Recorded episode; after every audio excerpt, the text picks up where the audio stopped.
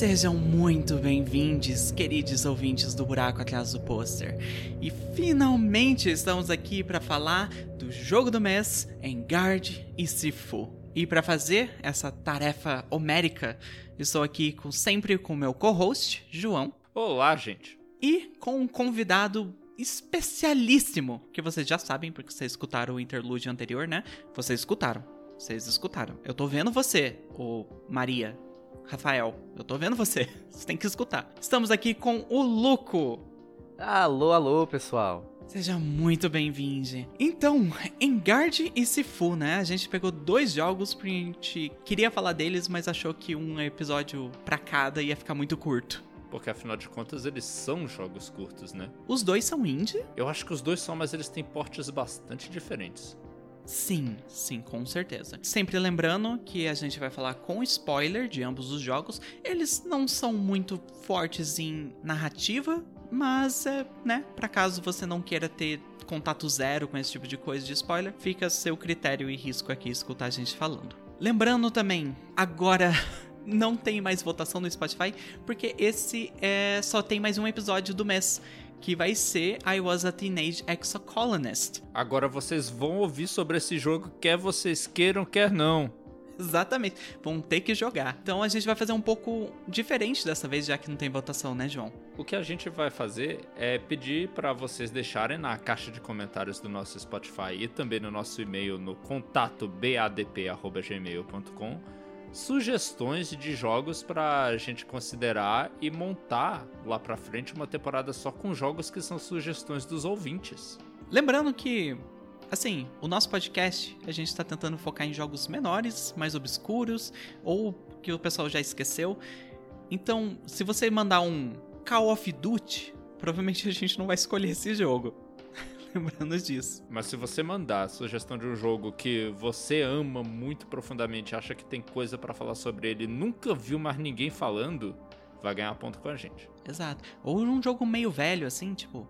Ou, sugerem Parasite Eve aí, ó.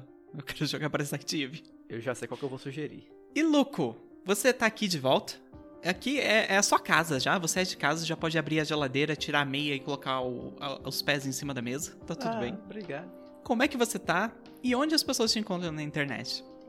Estou suavemente tranquilo e na internet vocês me encontram buscando Alucinante Borgs nas redes sociais e se puder fazer um jabazinho, vocês encontram minha voz em vários lugares na internet, principalmente no RP Guacha e no Naus do Arquivo, que é meu próprio podcast que está surgindo aí, já tem o trailer disponível.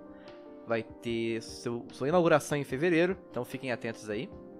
Mas a minha voz tá em cada canto da internet hoje em dia que eu fico muito feliz. Então, eu apareci no RP Guacha, eu fiz a minha primeira aparição na Podosfera aqui no Buraco Atrás do Pôster. Vocês também me yes. ouvem ali no Projeto Drama, me ouvem no Pulp Poesia. E assim, onde estiver precisando de voz, me chama que eu adoro gravar, gente. É, só queria lembrar que a gente chamou o Luco antes de ele ser famoso, tá bom? A origem do Luco tá aqui nesse podcast do Buraco Atrás do Pôster. Jamais esquecerei. Tudo fazia parte do plano. A gente viu o estrelato em ascensão e disse: não, Agatha, a gente tem que pegar ele antes do RP Gosh. Exato.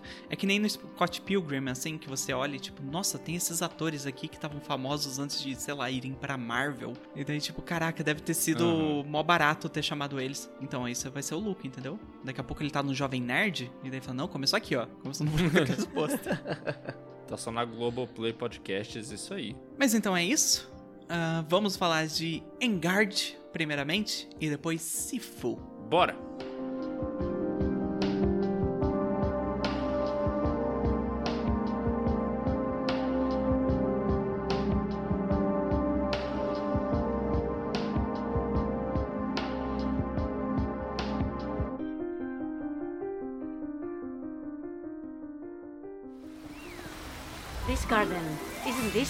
You and I first met? I'm glad you remember. It'll be just like old times. How could I forget our first duel? And I'll win this one, just like last time. That's not how I remember it. Let's set the record straight. En garde! En garde, Princessa!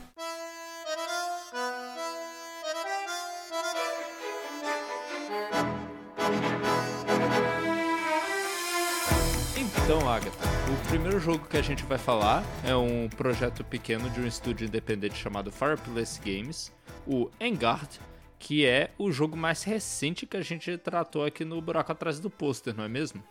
É isso que eu ia falar, né? Que a gente geralmente. A gente até falou agora há pouco que a gente pega jogo velho e tal.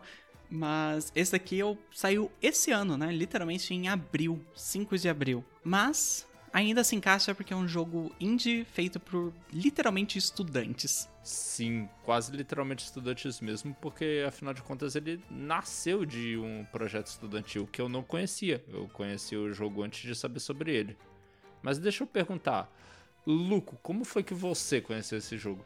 Eu acho que eu vi ele no projeto da. aquele, aquele evento da Steam que tiveram vários. várias demos de jogos, né? E aí eu fui lá olhando curioso o que que tinha, o que que tinha, e descobri o Vanguard. Baixei a demo, joguei e fiquei apaixonado olhando todo dia se eles anunciavam a data de lançamento.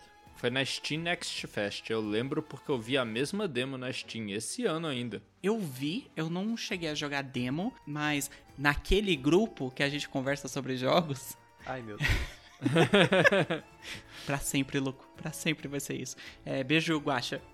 Naquele grupo eu vi você, louco, falando sobre o jogo, que, dizendo que tinha gostado muito, que tinha jogado a demo, eu acho, né, na época. Uhum. Parecia ser um jogo muito bem humorado. Ele, ele parecia, ele de fato é.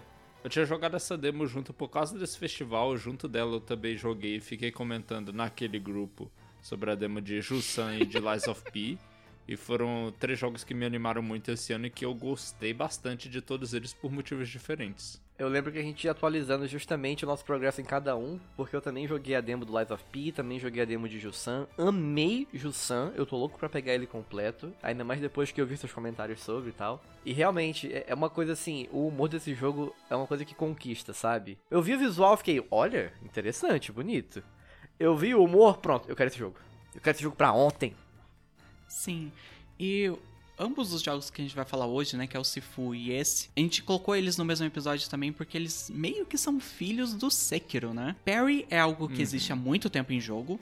É, Sekiro não criou o parry nem de longe, mas o parry do Sekiro foi feito de uma forma tão bem trabalhada e polida que meio que deu uma chamou a atenção de novo pra essa mecânica, né? Ele fez ser a central daquele jogo. E daí teve alguns jogos mais recentemente, até o Lies of P, puxaram um pouco isso de parry de novo, de focar nisso. E esses dois jogos que são mais indies, eu eles tentam fazer uma mecânica central disso também. E é engraçado que talvez o Sekiro tenha trazido isso de volta à voga pro imaginário popular, mas quando você vê a saga de desenvolvimento do hangar, você vê que infelizmente as datas não batem. Eles tiveram essa ideia antes do lançamento de Sekiro. Olha só, sério? É, pelo que eu pesquisei, o pessoal que viria a fundar a Fireplace Games eram um grupo de estudantes que participou de um projeto final numa escola de artes visuais francesa. E, me perdoe por todas as pronúncias da língua francesa que eu farei errado nesse episódio, começando agora. A escola chamada Rubicas, que ficava na cidade de Valenciennes, no norte da França, um- umas duas horas de viagem assim de Paris. Eles simplesmente fizeram juntos assim esse projeto final, lançaram no It em 2018 e já em 2018 saíram ganhando prêmios. Isso é um ano antes do lançamento de Sekiro. Eu não joguei essa demo, mas tem gente aqui que jogou. E essa demo, gente, é incrível. Quando eu vi na própria página deles, eles mesmos di- disponibilizaram depois que o jogo lançou, né? Eles disponibilizaram o site e no próprio site fala: é necessário um computador potente para rodar essa demo. Então, assim, eles não otimizaram na hora que eles foram fazer, afinal era um projeto ali da escola. Só tem o semestre pra terminar, pô, não tem tempo de otimizar não, pô. Exatamente. A, a demo é muito interessante porque você vê muita coisa que eles já planejavam ali no começo. E você nota a mudança, como eles mudaram algumas coisas na física, na, nos gráficos principalmente. Eu acho que esses dois são os mais notáveis. Mas você vê que o núcleo do jogo já estava presente. A questão de você fazer o parry, a questão de você enfrentar vários inimigos, você usar o ambiente para poder enfrentar eles. E principalmente o humor. aqueles comentários que eles fazem quando você derrota os inimigos e você passa por cima do corpo e assim, ó, oh, tem que me fingir de morto. Ah, eu tô só tirando a soneca. Essas coisas assim que são. Eu, eu rachava de rir toda vez que eu via um novo. Tem, já tem isso nessa demo antiga. Uhum. E ó, é uma anedota pessoal aqui. Eu fiz faculdade de jogos digitais em 2014. E é bem o que o João falou mesmo, assim, tá no final de semestre, tem que entregar o jogo, você faz um corte vertical, né, do jogo que você tá produzindo. e é o inferno, assim. E daí você deixa outras pessoas jogarem e de repente a pessoa, nossa, eu consegui pegar a escada e sair pela janela e sair fora do, do mapa do jogo. Caralho, filha da puta. que droga. Eu presumo que foi feito na Unity esse projeto, Luco? Você sabe? Foi, foi isso mesmo. Ah, legal, legal. Foi na Unity, Hip Unity. Mas a Unity, se você não otimizar, os projetos ficam bem pesados mesmo. Tanto tá cheio de jogo indie na Steam que dropa assim, que é mais pesado do que deveria por causa disso. Isso também era agravado pelo fato de que parece que eles estavam tentando ir para um visual mais fotorrealista na época dessa demo, não é? E isso é muito engraçado, porque tem até um vídeo que eu mandei para vocês no grupo, de um momento que eu tô lutando lá com, acho que era o próprio Conde, o, o projeto do que seria o Conde, o, o Duke, né? Durante a luta, a, a, a luta troca pra uma cutscene em um tempo real, e o corpo do, do Duke simplesmente se estica, vira de borracha ali, vai pro canto da tela, vai pro outro e volta. Era um negócio hilário, hilário. E é por causa da física que eles estavam usando, que não deu pra otimizar, por ser só um projeto ali, né, feito mais para mostrar o que estavam produzindo.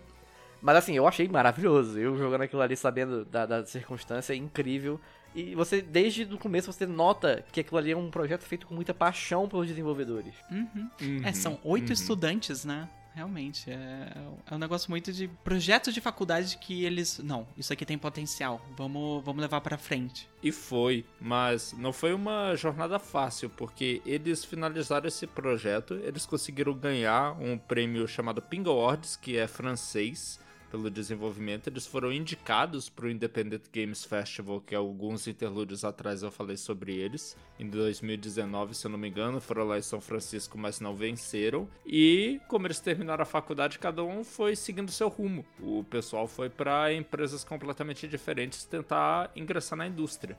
De acordo com uma entrevista que a Anaís, que é a menina que foi virar a CEO da empresa, falou, eles estavam em empresas tipo a Amplitude, a Ubisoft, e foi Caraca. só em 2020 que eles resolveram se reunir de novo, formar a Fireplace Games e dar um jeito de terminar esse jogo deles. Caramba! Que história! Eu não tava esperando isso. É, é, não, é engraçado até. Tipo, essa indústria é um pouquinho ruim dar crédito devido, mas se você olha nos créditos do jogo Humankind, que é do estúdio Amplitude, que é uma subsidiária da SEGA, o nome uhum. da Anaís ainda tá lá, como designer de personagem júnior. O jogo foi lançado em 2021, depois que ela saiu.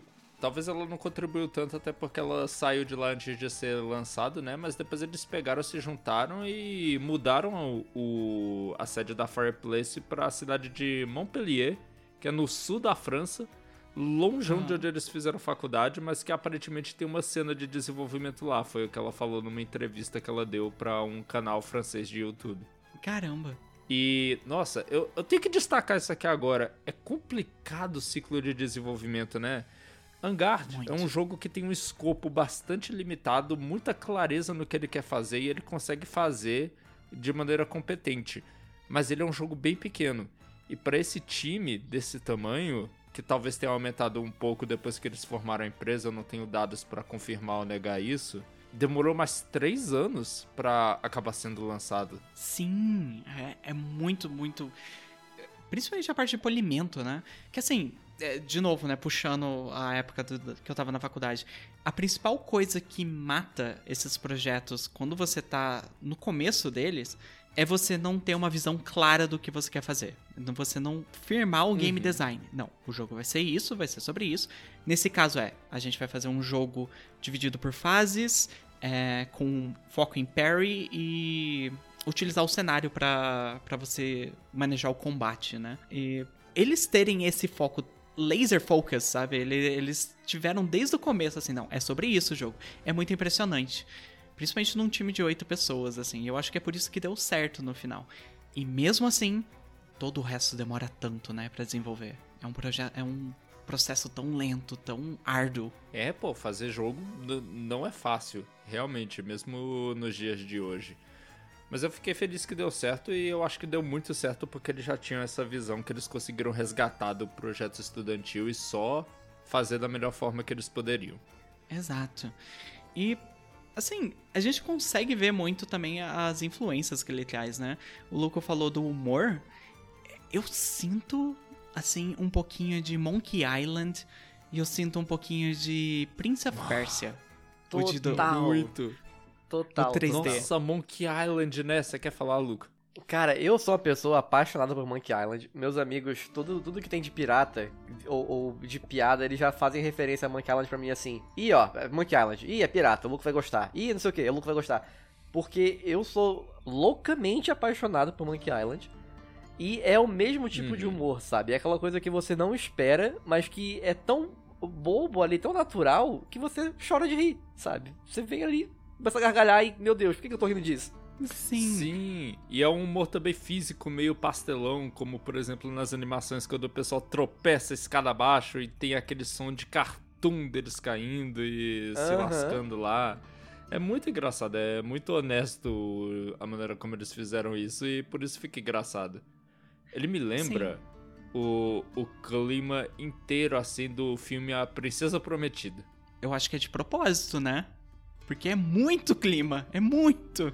Ai, talvez seja, mas eu não encontrei nenhuma menção explícita a esse, a esse filme na- nas entrevistas que eu achei. Eles falaram de cinema mudo do Errol Flynn, que é um, um dos caras importantes do cinema de comédia no cinema mudo.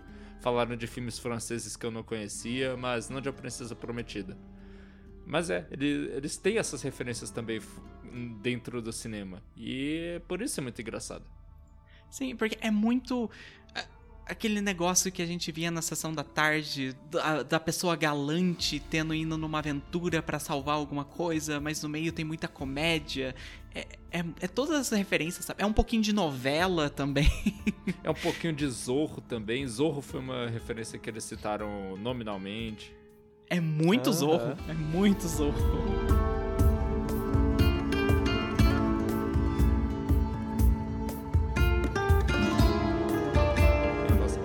Falar da, da história um pouquinho, porque a gente não falou nem da premissa do jogo. Você podia falar pro pessoal qual é, Luco? A premissa do jogo é que você tem a Dália Devolador, que é uma espadachim. Eu sempre, gente, eu falei disso uma vez, eu esqueci o nome. Não é espadachim, como é que é o nome? Mosqueteira. Mosqueteira.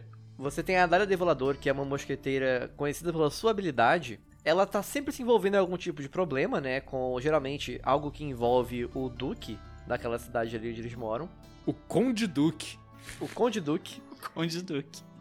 E cada fase do jogo tem uma mini historinha ali contando o que, que tá acontecendo. Uma razão que ela tá ali lutando. O Conde Duque tá planejando alguma coisa contra a cidade, de roubar o povo, e tem o cofre, você é presa, tem que fugir da prisão. Tem cada um arcozinho assim, né? Então ele não tem uma, uma Aham. história muito bem elaborada, com reviravoltas e plot twists. Mas ele tem aquela coisinha que é bem episódica, que eu achei maravilhosa. É, é como se fosse um episódio de um cartoon, né? Assim, que você tá assistindo. Cada, cada capítulo é um episódiozinho com uma história contida. É uma nova aventura da Dália. Uhum. Exatamente. Elas nem sempre se conectam muito com as anteriores e às vezes eu até ficava pensando, nossa, parece que, que não tem nexo, que essa aqui não leva em conta as outras aventuras que ela teve, mas acho que foi meio proposital. Inclusive, o nome dela, Dália Devolador, eu usei de inspiração pra fazer meu personagem do episódio 149 do RP Guacha, né? O Ramiro Volador. Foi daí que eu puxei Olha o nome. só. Seu episódio de estreia no RP Guacha. Meu episódio de estreia. Escutem. Escutem, por favor, é muito bom. E a questão dos episódios serem coisas fechadas, eu acho bacana porque praticamente todos eles trazem todos os personagens, que são os, os protagonistas ali da história, né? A Adália, o Alejandro Volador, que é. Pasmem, spoiler, é. El Vigilante. Ah. Ninguém sabia. Ninguém sabia. Ninguém sabia. Você esparrou o cara desse jeito, Luco, como você pode? Ele guardava esse segredo tão bem. Desculpe, gente, desculpe. Eu venho aqui pelo nome da ciência, né? Divulgar fatos, arquivologia é pra isso, pra ter acesso à informação. A Zaida, que é o crush da Adália, claramente, uma história de amor ali maravilhosa que a gente vê acontecendo durante esse episódio. As cenas dela são maravilhosas, porque a Dália São. é toda confiante na frente de todo mundo, porque ela é a protagonista desse filme.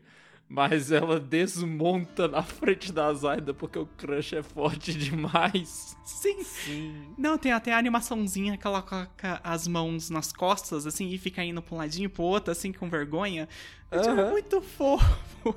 É muito fofo. E na performance da dubladora dá pra sentir também, ela gagueja um pouco, ela perde um pouquinho da certeza na voz, da altivez, é muito bom. Sim, e a, e a moça só fica usando ela, né? Tadinha. Ela cai nas armadilhas mais óbvias justamente por ser esse crush. Ela, tipo, ah, a Zaida falou isso. Ah, então deve ser verdade. Sim. Pois é. E você tava chegando no último, Lu. O Conde Duque, que é o grande vilão, né? O, o grande arqui-inimigo ali da, da Adália, que sempre tá buscando fazer algo pra roubar o povo ou pra conseguir ganhar algum poder. Sempre uma aquela figura corrupta da cidade, né? O grande bambambam bam, bam ali, inimigo, que é o nosso inimigo final na, na, na história, né? Ah, Aham, sim. que ele, ele é mau, ele é daquele vilão lá que mexe no bigode, assim. Isso, é mal, muito mal. É mais mal que o pica-pau. Caraca, fazia muito tempo que eu não escutava uma dessa.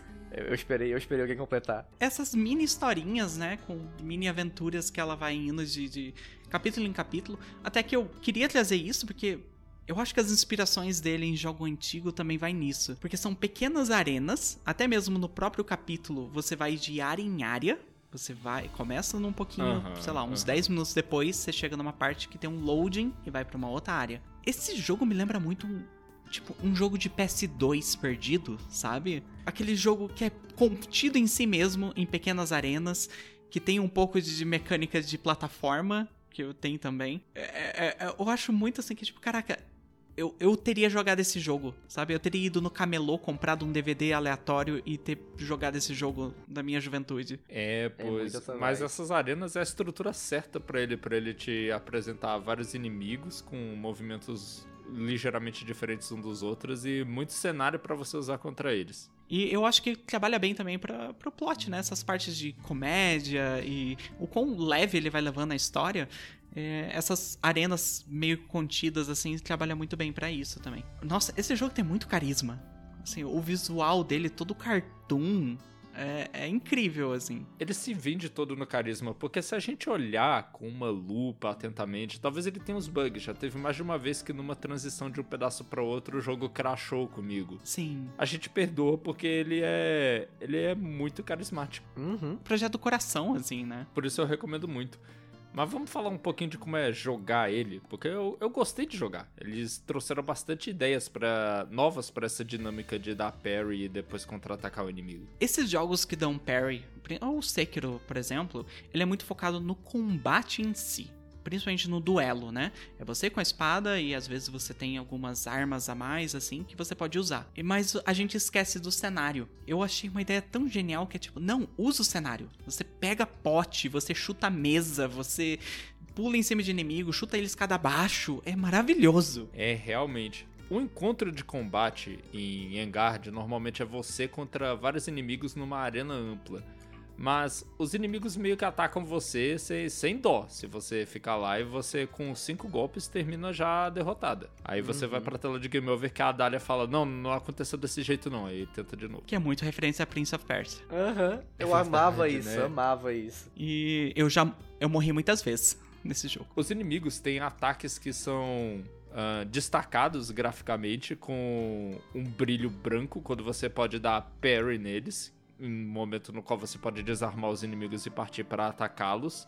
Ou com um brilho vermelho, que são ataques que você só pode desviar. E você tem que ficar de olho e aprender os padrões dos inimigos, que não são muitos. Eu acho que cada rival que você encontra deve ter uns 5, 6 ao longo do jogo todo. Você só tem que aprender esse- esses padrões deles e usar contra eles. Tô certo? Tá certo, só tem uma coisa que me incomoda, que é o seguinte. Eles têm esse padrão, você aprende o padrão de cada um, beleza. O que pega é a questão dos inimigos virem ao mesmo tempo e você não ter essa, essa coisa de ficar invulnerável quando você dá um parry, por exemplo.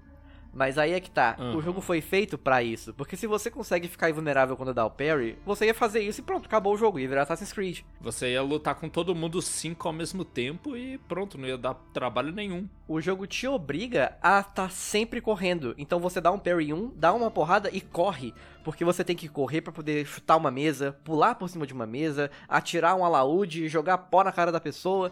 Então você tá sempre se movendo, sempre usando o cenário. Porque se você para e tenta enfrentar ele na mão um a um, não dá certo, porque vão vir três ao mesmo tempo te dar um golpe. E é aquele golpe que você precisa desviar, você não pode dar parry, então não funciona. E, e eu acho isso interessante quando você aceita que você não pode ficar parado. Porque se você insiste, eu lembro que eu tava tendo muita dificuldade no Duke, no, no- na última batalha, justamente por isso. Eu insistia em querer enfrentar, eu matava os lacaios dele, queria enfrentar ele na mão. Não dá. Ele é, feito pra puxar mais gente, vir em cima de você. Você tem que correr. Pó, corre, alaúde, corre, lata, corre, chuta a mesa. Não tem como você ficar parado. É quando entra o outro botão do jogo que é o chute, né? Que ele é muito útil. Sim. Normalmente o que você quer é diminuir a quantidade de inimigos que você tá lutando. Que se você tiver um contra um, você consegue lidar com o cara. Aí você pega um balde e joga na cabeça de um. O balde é muito OP, pelo amor de Deus. Que, que Muito, negócio OP. Muito. chuta um cara no cenário, chuta outro escada abaixo, desvia lá do terceiro e tal. Aí quando sobrar um só, você vai pra cima dele, enquanto o cara tá tentando tirar o balde da cabeça, o outro escorregou no chão, o outro tá lá caído porque caiu a escada abaixo. Isso dá uma dinâmica muito legal no, em cima do jogo, uma coisa vibrante que acaba virando uma cena de comédia criada por você mesmo. Aham. Sim. Me lembra muito. Não vai ser a primeira vez que a gente vai citar isso aqui. Me lembra filme Jack Chan, sabe? Ah, verdade. pegava uma cadeira e lutava com a cadeira, ou pegava um negócio e tacava na cabeça do inimigo e tal. E cria essa, essa cena de ação dinâmica, sabe? Que vai além de, sei lá, atirar ou bater. É, conversa com o cenário que tá em volta. E isso é muito, muito, muito legal. E dentro das limitações deles, o pessoal tentou deixar, assim, animações bem dinâmicas pra recompensar isso. Tipo, tem uma animaçãozinha dela deslizando por cima de mesas, adoro, muito bonito. Tem as Sim, animações todas das coisas sendo chutadas por ela e elas são. Parece que são teleguiadas de vez em quando pra acertar os inimigos. e Sim, eles total, total. São teleguiados pras escadas pra cair escada abaixo. Meu Deus, é muito bom. Tem, tem uma animação que eu consegui fazer poucas vezes, mas que eu acho linda, que é quando você tá em cima da mesa e você pula por cima do inimigo, você dá uma cambalhota por cima dele e, e dá um efeito especial, porque quando você chuta algo e tal, aparece uma exclamação e eles tomam um leve stun por, por, por um momento pra não te atacar. E quando você dá esse mortal por cima da cabeça dele, é exatamente isso, porque eles ficam em choque com, meu Deus, olha o que ela consegue fazer. É, é maravilhoso, é É maravilhoso. muito bom. Nossa, a animação quando o pessoal sobe na mesa pra ele te pegar e você dá um chute na mesa pra ele cair no chão, a mesa desaparecer debaixo dele ele parar no chão, é tão legal. Ah, Eu amo a animação que quando você tá perto daquele. Já no palácio no final do jogo, umas pilastra com um vaso em cima. Um, parece um vaso caro, assim. Que eu fico pensando também, tipo, porra, a pilastra tem 3 centímetros de diâmetro e vocês colocaram um vaso em cima. É perigoso, é pedindo pra cair essa porra. Mas quando você empurra o inimigo pra ela, ele bate de costas, ele fica desacordado. E daí cai o, o vaso em cima da cabeça dele, ele dá aquele sustinho de desenho animado, assim, tipo, ai meu Deus, isso aqui caiu algo na minha cabeça. É muito. É muito carismático, sabe? E eu acho que é por isso que demorou três anos. Imagine fazer todas essas animações, gente. E além de você ter essa coisa da, da- da- do carisma, é, tem uma sensação muito boa de você executar isso, porque esse jarro e o. a- aquela coisa que segura armas, esses dois elementos. Tem mais alguns, não vou lembrar agora de cabeça. Mas esses dois elementos são hit kill. Então se você joga ele na cabeça, no negócio e cai na cabeça dele, morreu. Se você chuta ele na, na- no armário de armas, cai em cima dele, morreu também. É fantástico. Sim, é muito bom. Vocês tiveram alguma dificuldade, assim, principalmente mais pra frente? O jogo ficou um pouco difícil? Porque eu vou admitir que eu, eu tive, assim, teve uma hora que eu falei, eita, tô, tô morrendo bastante. A, a Zyda foi brabo. A Zyda é o V-Graph desse jogo. No- na primeira luta contra ela, eu tomei um pau.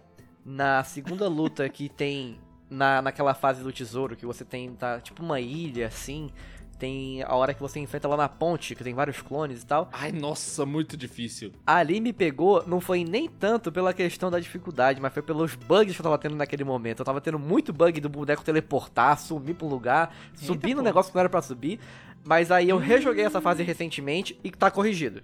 Não tive mais esse bug, bug nenhum. Foi mais tranquilo de passar essa fase. Mas foi, a un- foi o único momento do jogo que o bug realmente me incomodou. Ah, não, teve vários que me incomodou e esse aí foi um deles, mas aí eu fechei o jogo e abri de novo e parou de bugar. Olha só, será que se eu tivesse feito isso teria. Eu, eu não sei, eu não sei, mas tipo, eu não nem reclamo tanto porque é um time bem reduzido, sabe? Apesar sim, sim, não, assim, total compreensível. Sim. Eu tive alguns problemas com a câmera, porque principalmente na primeira luta com a, a Zarya, é Zadia? Zaida. Zaida. Tem algumas horas que ficam nos corredores e a câmera meio que fica por trás da parede e você não consegue en- enxergar o que tá acontecendo. E isso, tipo, me pegava às vezes. Tanto que a minha estratégia era fugir dela, correr até o meio do pátio. Daí, beleza, agora a gente luta. Porque ali atrás não tava, não.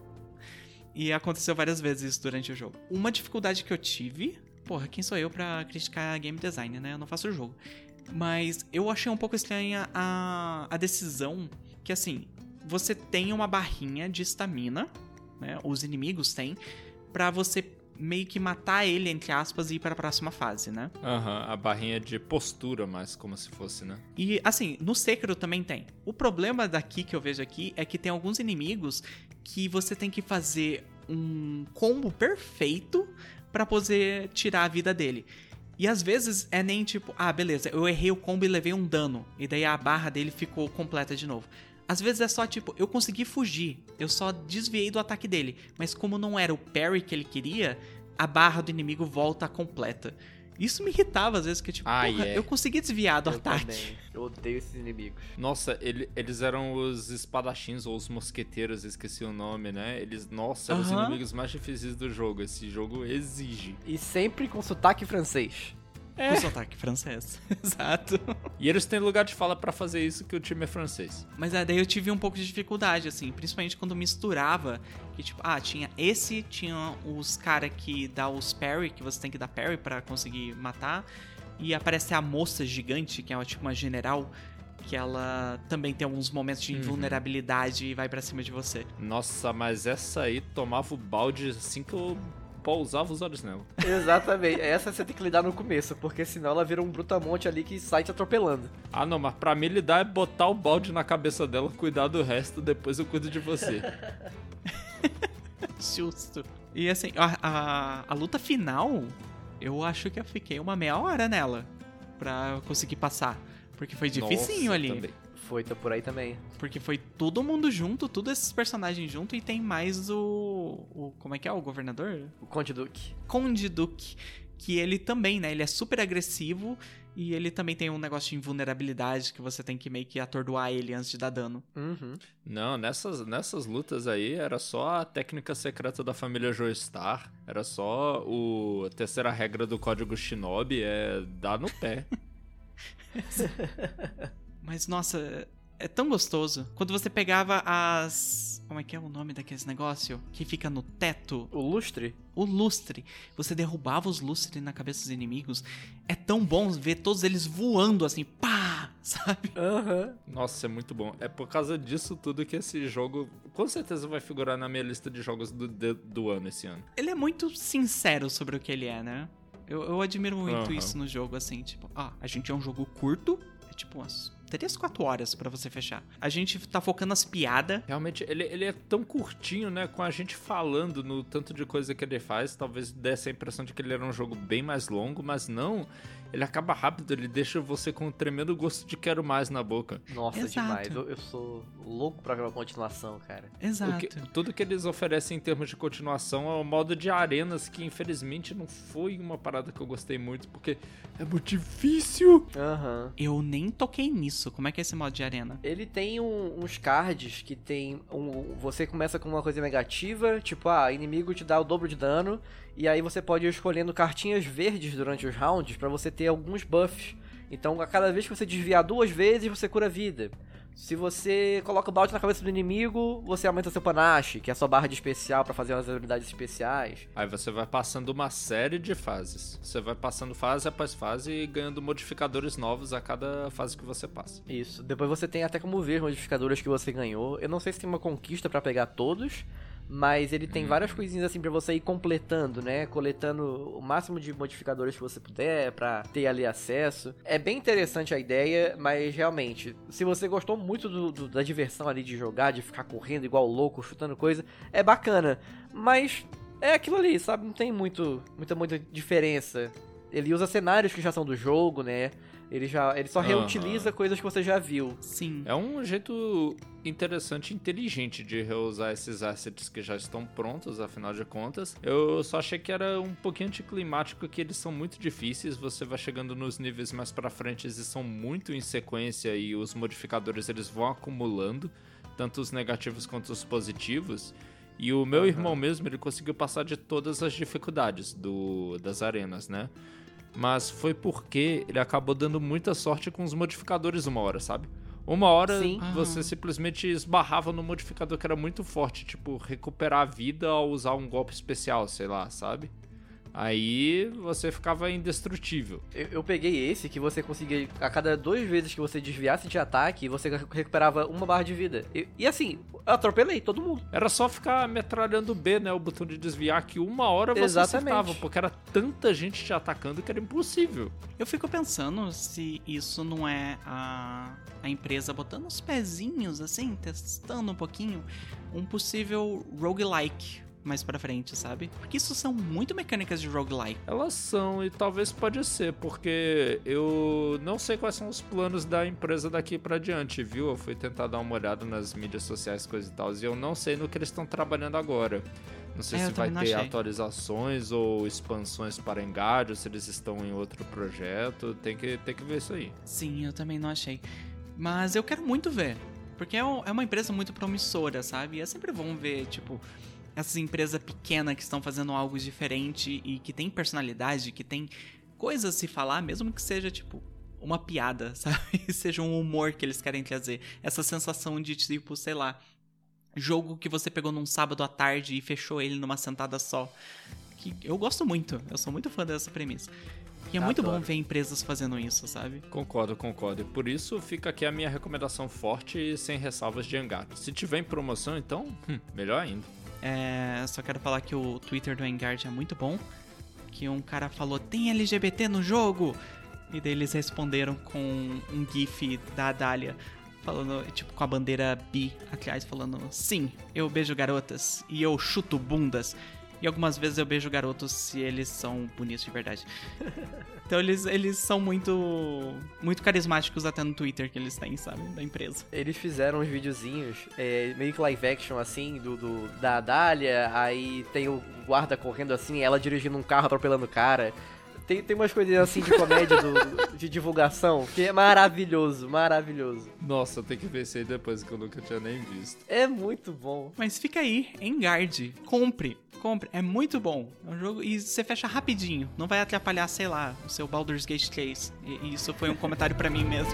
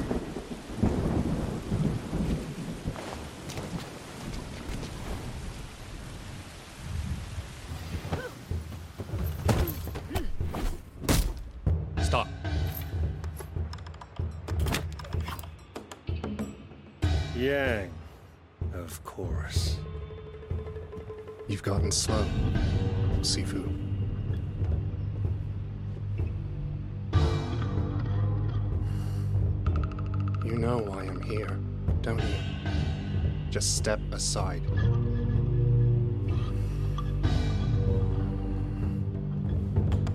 You were a mistake.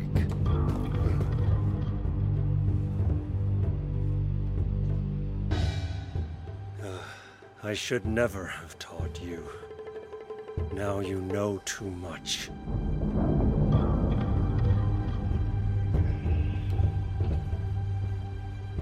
By returning here tonight, you've given me a second chance.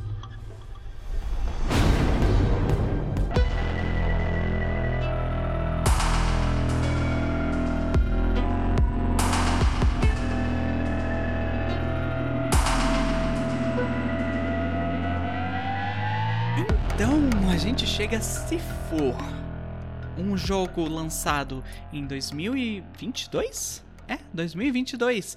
Ele saiu primeiro para Windows e PlayStation e mais tarde só saiu para Switch e Xbox. Ele é, foi feito pela Slowclap, que é uma empresa francesa também. A gente fez de caso pensado, as duas empresas francesas, que nem está falando, João, né? Isso aqui. Exatamente, é, tematicamente assim combina, a gente planejou tudo desde o início. Apesar de ser um jogo considerado indie, o Sifu é uma empresa maior, né? Ela tem cerca de 80 pessoas atualmente e tá trabalhando em um jogo novo agora. E não é o, prim... o Sifu não é o primeiro jogo deles, né? Eles lançaram o Absolver em 2017. Algum de vocês jogou ou viu alguma coisa sobre Absolver? Na época que Absolver saiu, eu era louco, louco, louco pra comprar esse jogo. Mas não o fiz por duas razões. Primeiro que meu notebook na época não ia abrir. Eu conheço a capacidade do meu bichinho. E quando eu fui ver vídeos no YouTube sobre, na quando eu já tinha pensado, ah, agora eu finalmente vou comprar, falavam que o online dele, que era o foco do jogo, era tinha morrido. Então, não tinha muita graça você comprar, mas eu assisti muita coisa desse jogo no YouTube na época. E comparando com Sifo, você vê que muitos movimentos, inclusive, foram para Sifo diretamente. A questão de você desviar, alguns golpes que você dá são idênticos, eles usaram, reutilizaram mesmo. E não é uma coisa ruim, eu achei maravilhoso. Porque você vê que já tem um trabalho ali feito previamente que resultou no que, no que saiu o Sifo, né? E assim, é uma polidez que eles tiveram para poder fazer isso que eu achei maravilhosa. Absolver era um jogo incrível. A questão de você juntar artes marciais diferentes, montar pequenos pacotes ali de cada coisa e você combinar isso no controle, eu acho que foi algo feito com uma masteria, sabe? Incrível. Mas eu fiquei muito triste do Absolver não ficar famoso, não, não, mereci, não conseguir o reconhecimento que ele merecia.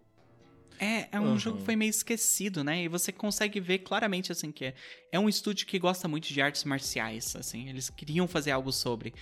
Eu acho que o pecado dele foi ter sido online, e que, né, é muito... Um estúdio pequeno, principalmente, é muito difícil de manter um online. E se você não estourar, ele morre muito rápido. Uhum. Uhum. Além de ter todos os desafios técnicos que vem com o jogo online, principalmente com uma temática como artes marciais. Você precisa de uma latência muito baixa para o negócio funcionar assim, de condições super ideais para o jogo estar tá dando certo. Qualquer lag que dá, qualquer problema de ping, de desconexão, de perda de pacote, já arruína a experiência, sabe? É muito Sim. difícil você emplacar um jogo que seja fora dos mods comuns. Eu acho, sei lá, por exemplo, um jogo tipo Rocket League emplacar um pequeno milagre. Exatamente. É quem nunca jogou um jogo de luta e sofreu com lag, né? Já viu uhum. a desgraça que é. Mas isso foi em 2017, eles lançaram o Absolver. E uhum. 2021 eles lançaram o Sifu. Pra mim, eles lançaram em 2022, porque eles lançaram o jogo no contrato de exclusividade com a Epic em 2021 e eu não joguei porque ah, tava na Epic Store. É, eu tava em dúvida aqui, porque, tipo, tava marcado 8 de fevereiro de 2022 para Microsoft Windows. Eu falei, nossa, mas por que que tá falando 2021 em outro lugar? É por causa da Epic. É por causa disso, se você consulta na Steam, tá a data de lançamento na Steam, que é um ano depois. Eu, eu fico triste com isso, porque quando eu fui jogar Sifo, assim que saiu, eu tava louco para comprar o jogo, né? Uhum. Baixei pirata, quer dizer, peguei da locadora. Uhum. E o jogo rodava muito, muito, muito, muito mal no meu notebook. Eu rodava ele a 100%, aquela resolução que você não consegue ler nada. Nossa. E ficava assim, 15, 16 FPS quando não tinha muito inimigo na área. Caraca. Então, assim, jogável. E aí saiu na Epic, né? E na época eu estava usando o GeForce Now. E aí eu pensei, putz, eu vou ter que comprar um jogo na Epic. Foi o primeiro e único jogo que eu comprei na Epic até hoje. Não me arrependo, porque senão não teria jogado na época e, e é, apreciado toda aquela coisa. Mas eu recomprei ele na Steam pra gravar esse episódio. E zerei ele na Steam e tudo. E assim, é incrível, incrível o jogo. E infelizmente essa coisa do- da exclusividade da Epic me mata. Me matou também. Eu demorei pra. Mas assim que ele saiu no Steam, eu já sabia também por ter pegado ele na locadora que era um jogo maravilhoso. Comprei ele, zerei ele todo de novo e que sensação. Sim. Eu queria só fazer uma correção aqui, em tempo real, porque eu fui ver o Wikipedia. Hum. Age Bomber Guy, eu tô pegando do Wikipedia, tá bom? Eu faço um vídeo sobre. É, aparentemente eles queriam lançar em 2021, mas eles precisavam de mais polimento e eles não queriam fazer crunch, né, com os funcionários. Daí acabou lançando em 8 de fevereiro de 2022, mas era o comecinho ali. Mas isso na Epic? É, eu acho que é porque saiu antes porque teve o demo, né? O demo saiu antes. O famoso Sifo Demo? O se fuder. A gente deveria ter feito uma sessão antes pra tirar isso tudo do nosso sistema, né, cara? Por exemplo, se for um jogo difícil, se for, se for deu trabalho pra vocês, é, se se fudeu, fu se muito. fudeu, de fato, de fato. Ai, caraca. Sabe, sabe o que é pior?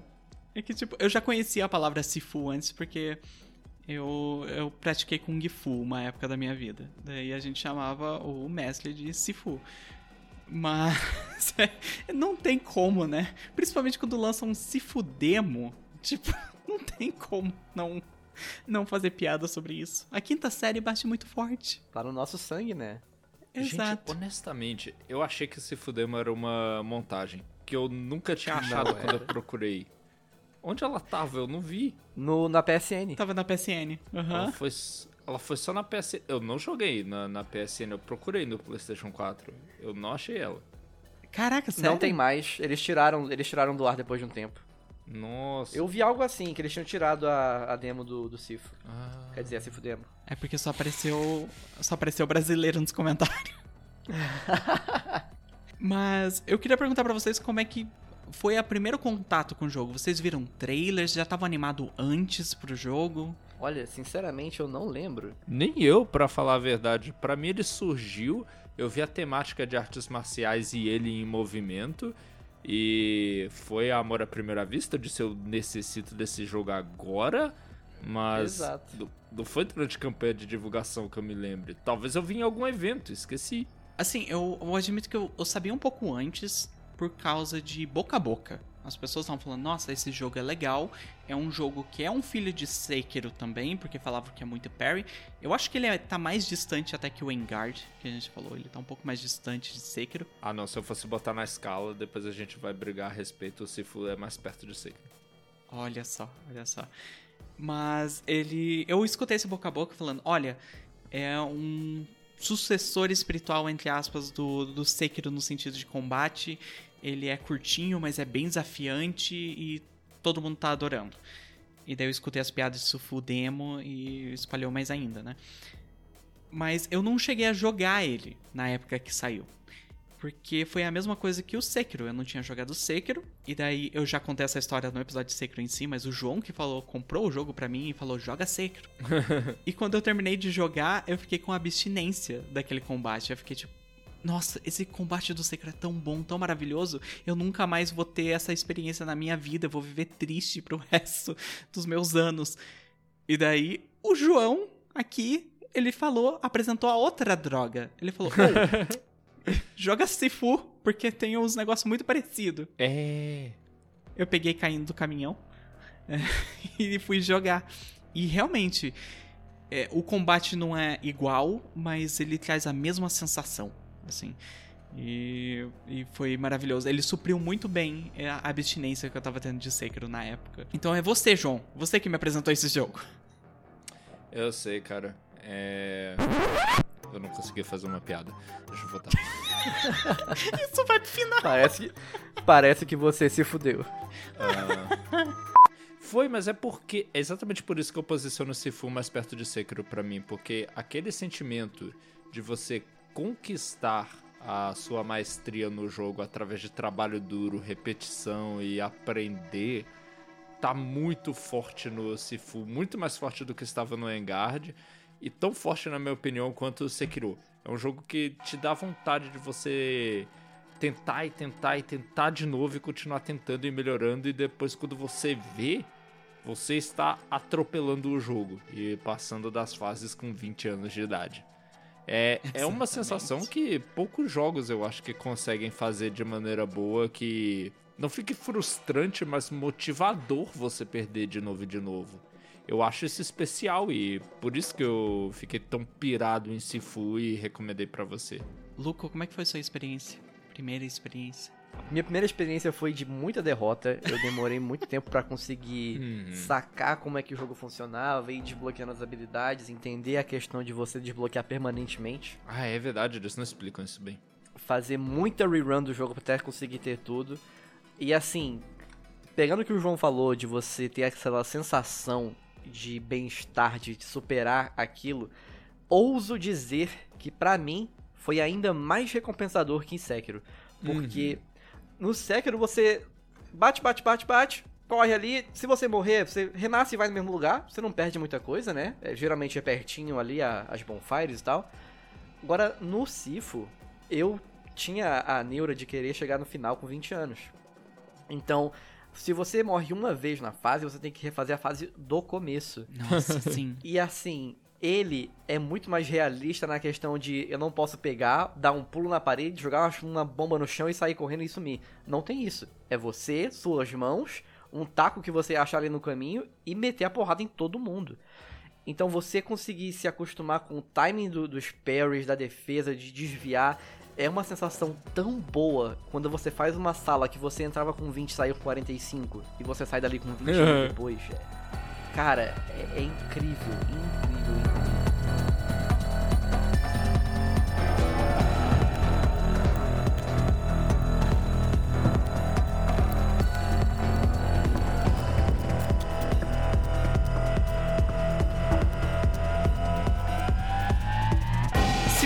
É um jogo que você começa com esse personagem.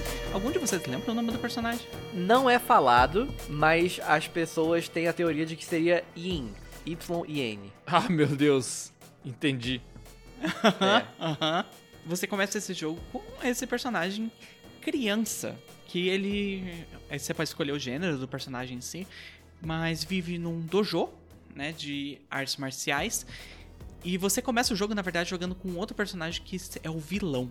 Ele tá indo lá pra roubar um item desse dojo. E você não sabe exatamente isso, né? Você sabe que você é um cara forte e sai quebrando todo mundo numa pancada linda. Exato, que você, ele faz um negócio Metroid, né? Que você começa com todos os poderes e daí quando você começa a jogar de verdade você tá sem eles. É, essa introdução que é esse personagem que vai lá roubar um item desse dojo e acaba matando o mestre desse dojo, né? No caminho eles encontram uma criança que é, o- é o filho? Ou- Ou ele era só um estudante do mestre? Eu acho que é só um discípulo. É um discípulo. né? Eu, eu tinha entendido como filho, mas eu, eu posso estar errado. É, é, dá alguma indicação. Esse grupo, né, que veio roubar, mata esse, esse grande mestre na frente dessa criança. Ele fala assim pra criança: Olha, eu não vou matar você, mas claramente isso aí é um setup pra fazer um filme de vingança. E isso é o jogo. Não, na verdade, eles pegam e matam a criança, exatamente porque eles, Ah, não querem que tenha o plot do filme de vingança. Caraca, eu tinha esquecido que eles matavam.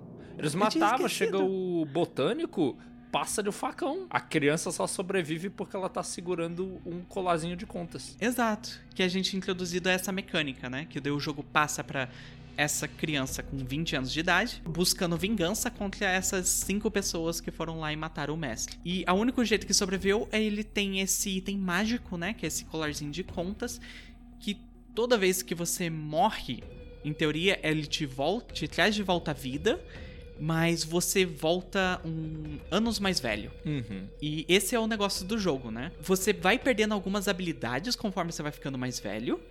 Né? Você perde algumas coisas, mas ganha em outras. Eu acho que você perde agilidade, mas ganha em força. E, mas quanto mais você morre, mais velho você vai ficando. E tem um limite lá que é, o- que é o dar um game over, game over, né? Que é tipo, você tem artrite agora, você não pode mais lutar A osteoporose te alcançou. Exato. O negócio do jogo é que, tipo, se você for muito bom, se você não morrer, você consegue fechar com 20 anos de idade. que é o quando você começa. Mas isso é quase impossível de, a não ser que você seja muito foda. Não, de primeira não é nem pra ser possível, porque você pode ser foda e tal, mas você não vai ter muitos dos movimentos, dos upgrades que você precisa pra jogar direito. Exato. Sim.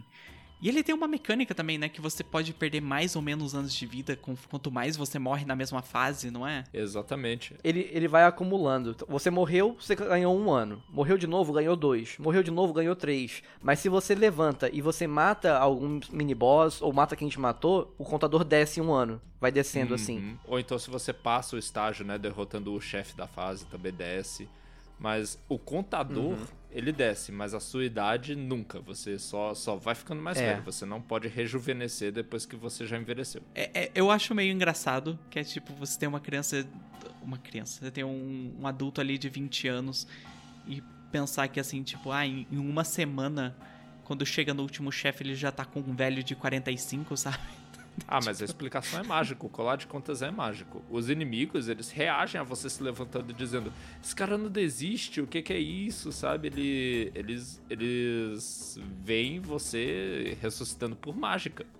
Ah, não, é completamente mágico. Uhum. Mas eu acho engraçado de pensar assim, que é tipo, no começo da semana você tava com 20 anos, você termina com uns 50. E daí fala, porra, valeu a pena mesmo fazer isso? Fica ser um prato que se come frio, mas aí você deixa esfriar bastante. Pra cacete. É, esse é o básico do jogo, né? Então você vai nessas fases com o intuito de chegar no boss final delas, que é um daquelas. que? Cinco pessoas? Aham. Que mataram o seu, seu mestre. E vai indo de um em um até chegar no, no principal, que é o que você jogou no começo do jogo. Sim, é descendo o cacete em todo mundo. E tá aí um detalhe que é bom destacar nesse jogo, que apesar da a Dália do jogo anterior estar usando uma rapieira, o jogo é tão de comédia, tão de comédia que ela não tá matando as pessoas de verdade.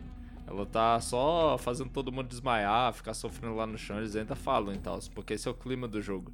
Sifu tem um clima um pouquinho mais sério.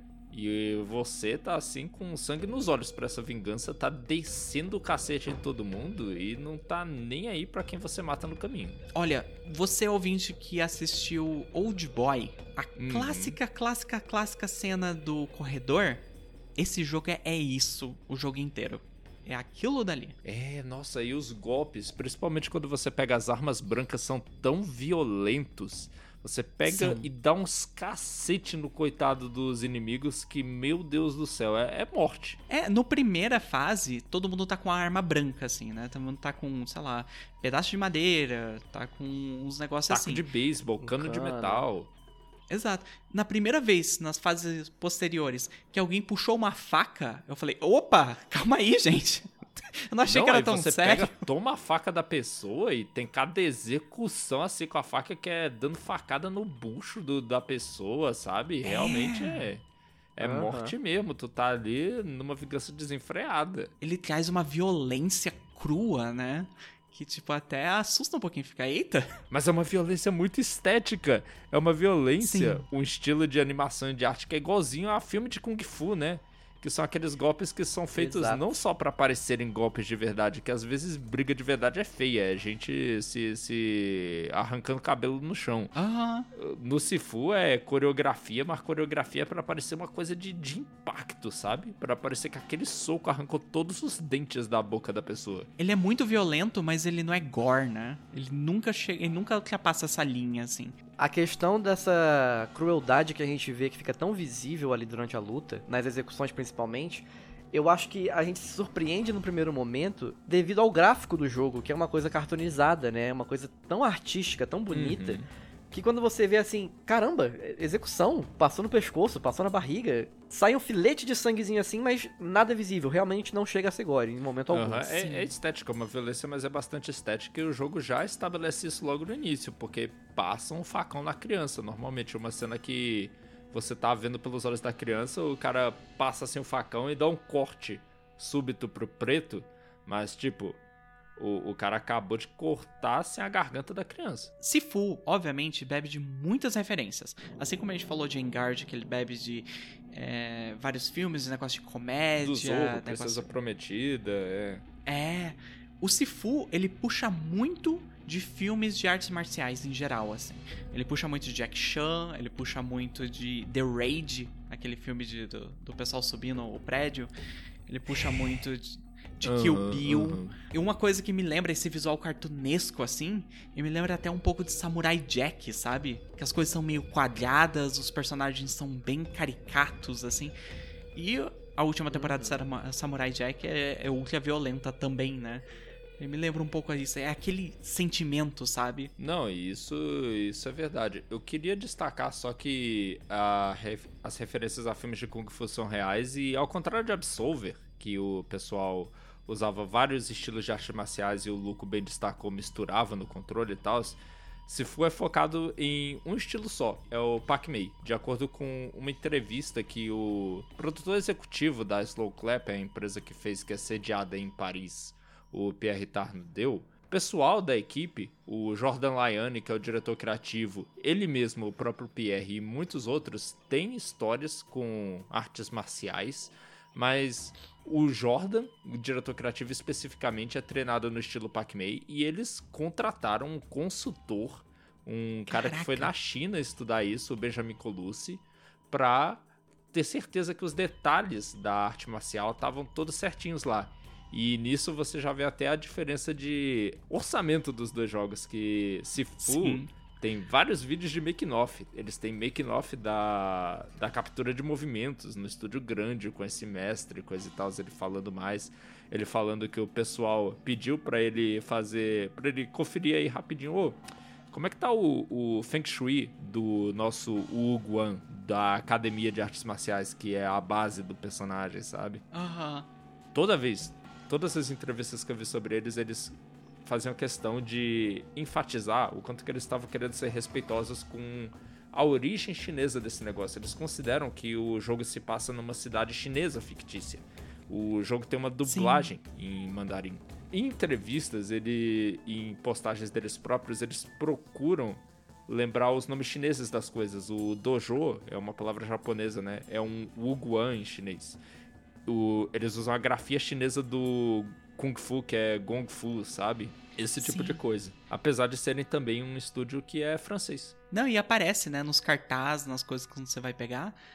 Se não me engano, os nomes dos locais também aparece escrito em chinês, assim, em cima, sabe? Ah, é, em vários lugares aparecem os ideogramas, assim, na decoração e tudo. Que Sim. cenários bonitos, todos muito diversos, com paletas de cores que os separam, sabe? É, nossa, Com muito certeza. legal o visual desse jogo. É lindo, é muito bem pensado, né? E é um, um jogo que dá gosto de jogar porque você vai aprendendo, sabe? Eu vindo de Sekiro com ele, eu tava dando muito foco no parry antes, ah, até eu descobrir o poder do desviar. Desviar é muito gostoso nesse jogo, que você segura o botão de É. defesa e fica apertando o analógico esquerdo, que é o de movimento pros lados. O cara vai dando umas desviadas assim e vê o inimigo assim, dando soco, o soco pegando ar, porque você praticamente se teletransportou, fica até parece uma sombra do seu personagem onde ele tava antes e o soco passa te errando.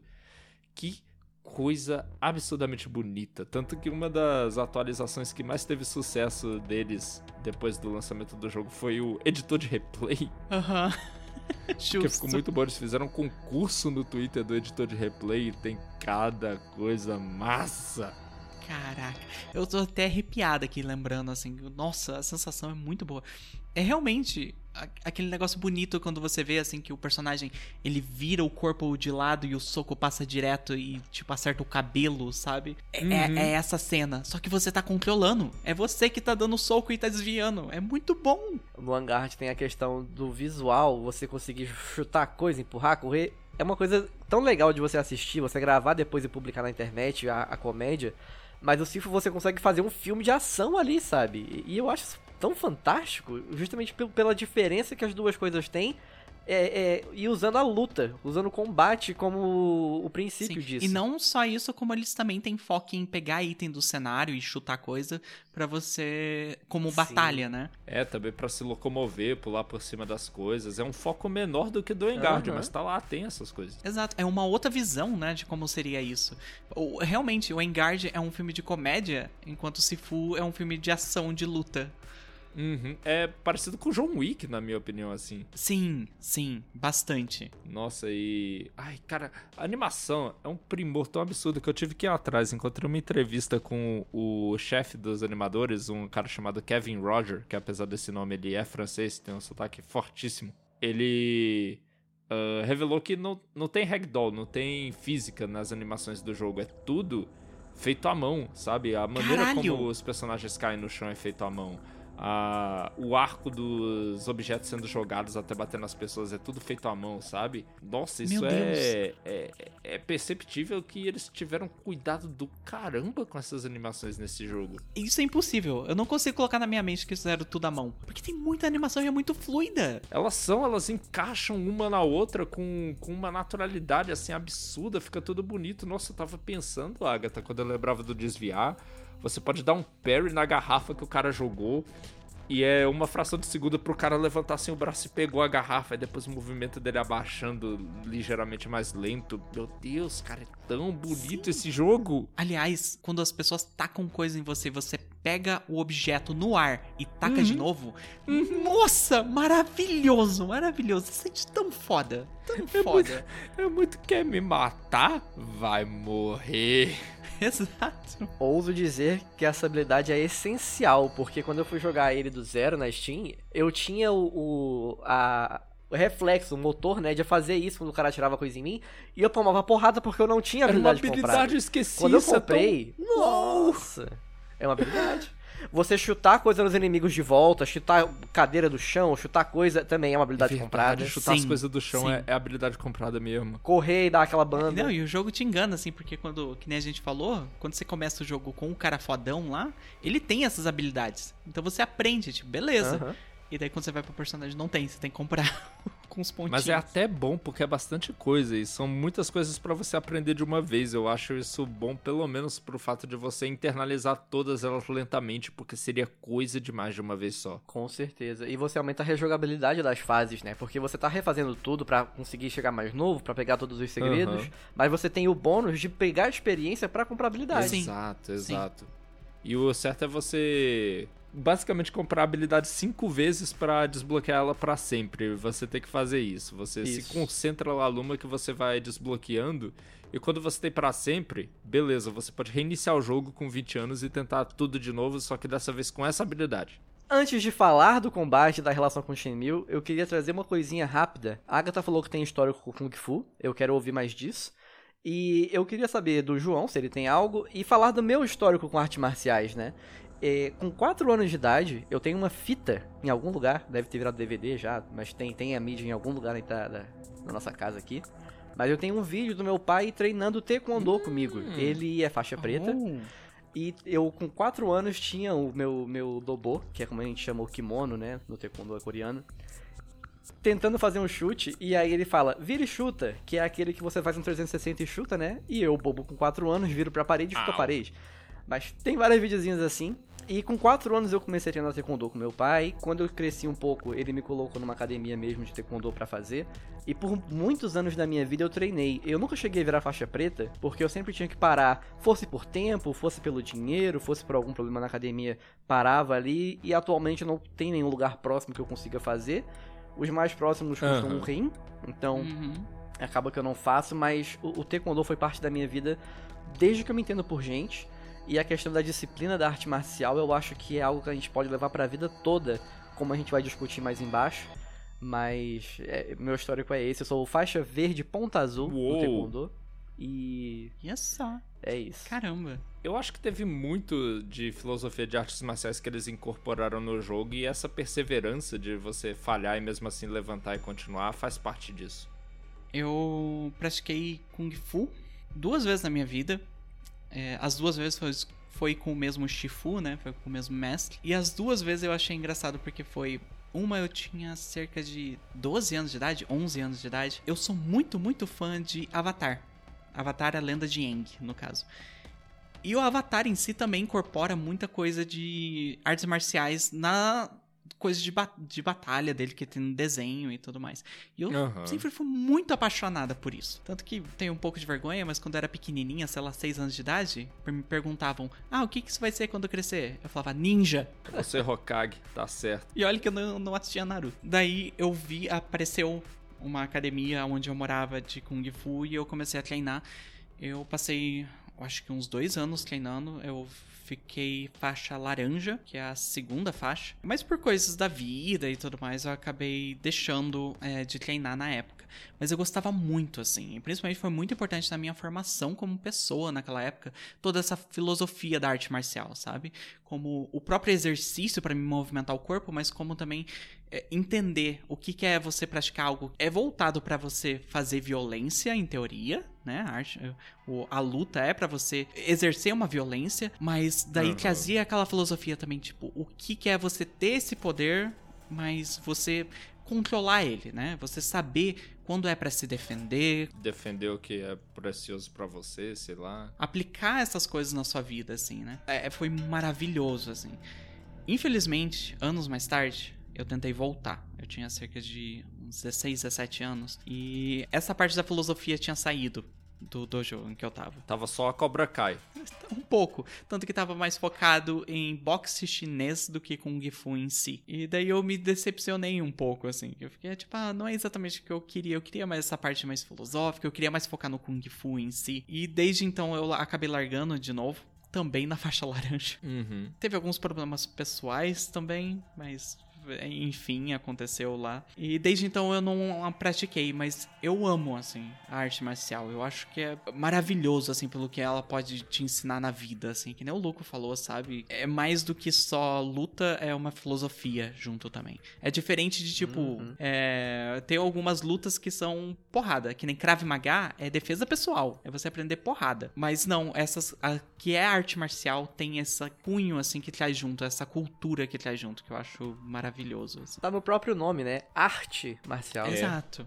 É quase um componente religioso, espiritual. Aham. Sim. Ok. Eu não tenho nenhum background em artes marciais. Mas, você assistia filme, João? Havia coisas relacionadas? Isso conta também, poxa. Eu acho que mídias de artes marciais todos nós fomos ah, expostos a elas, um grau maior ou menor, porque simplesmente é muito maneiro, a estética é muito boa.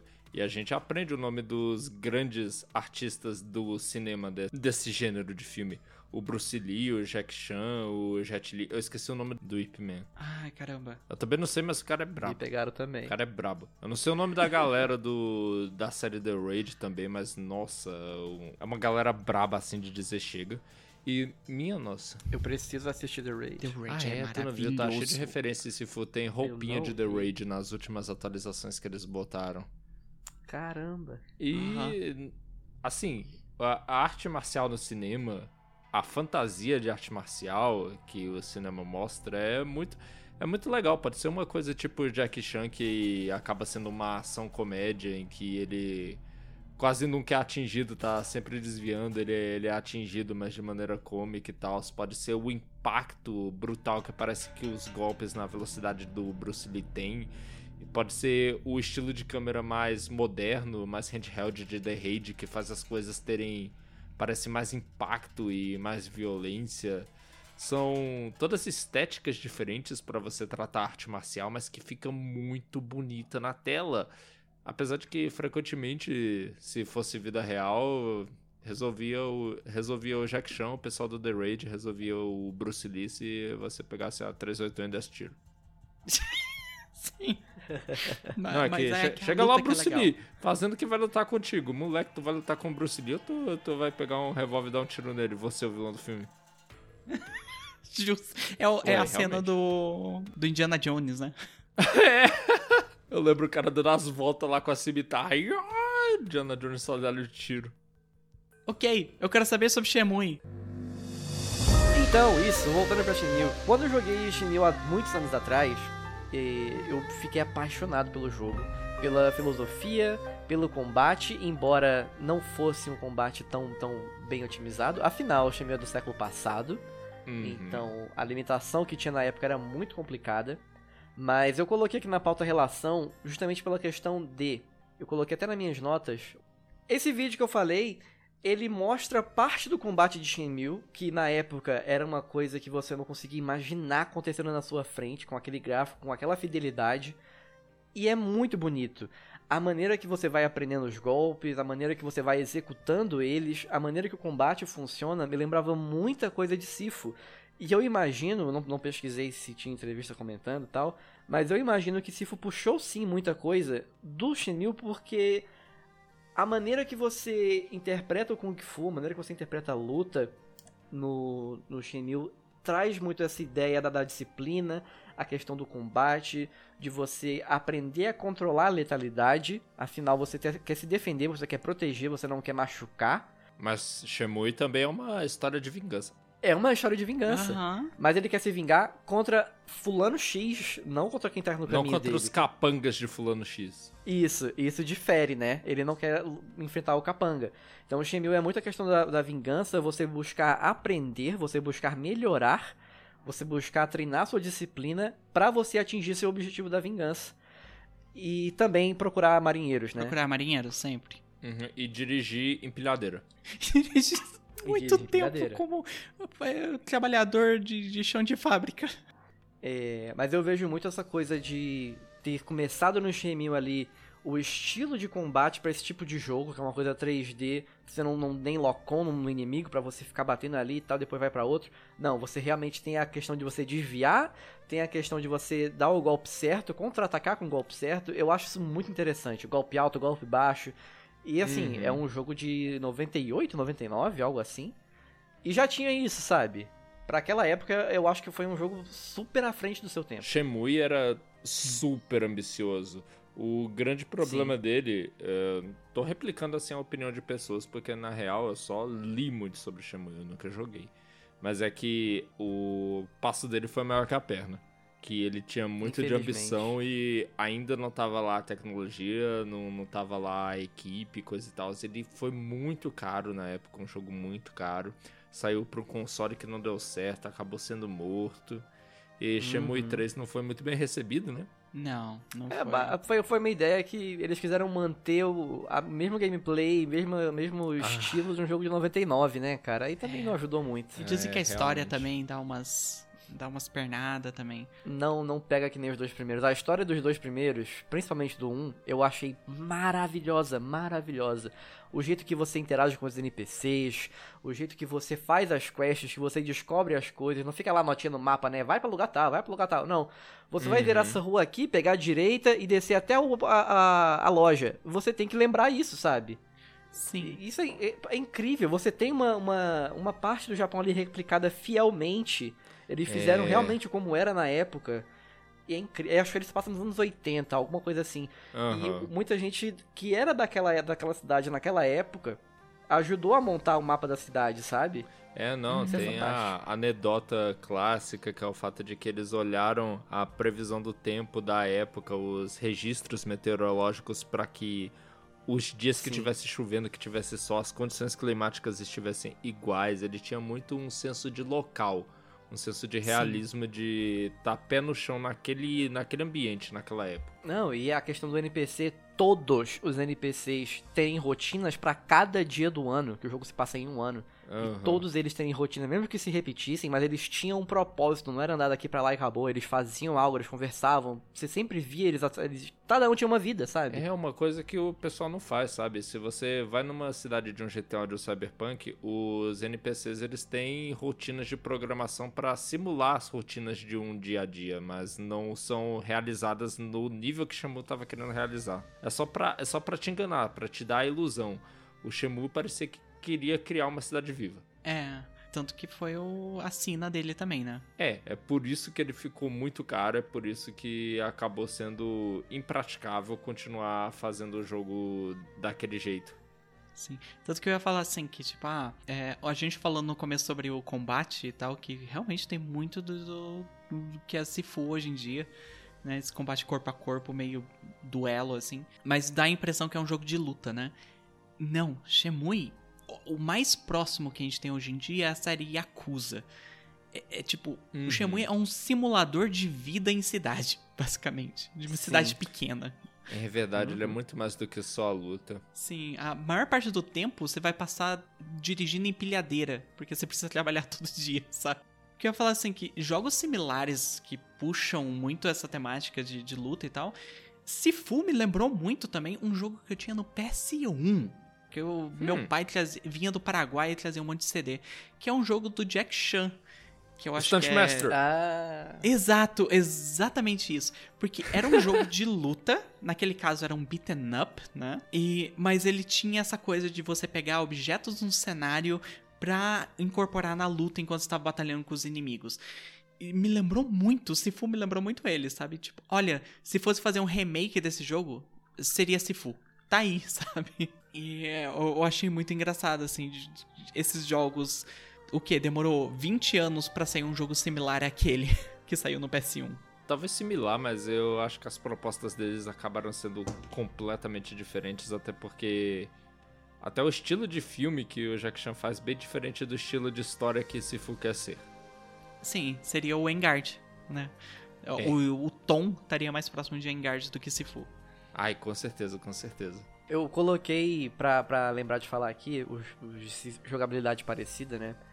Eu tinha colocado dois, eu tinha colocado o Raw Metal que eu comentei no interlúdio. Só que, sinceramente, lembrando aqui, discutindo, tem jogo que se encaixa muito melhor Hum, e eu coloquei esses dois.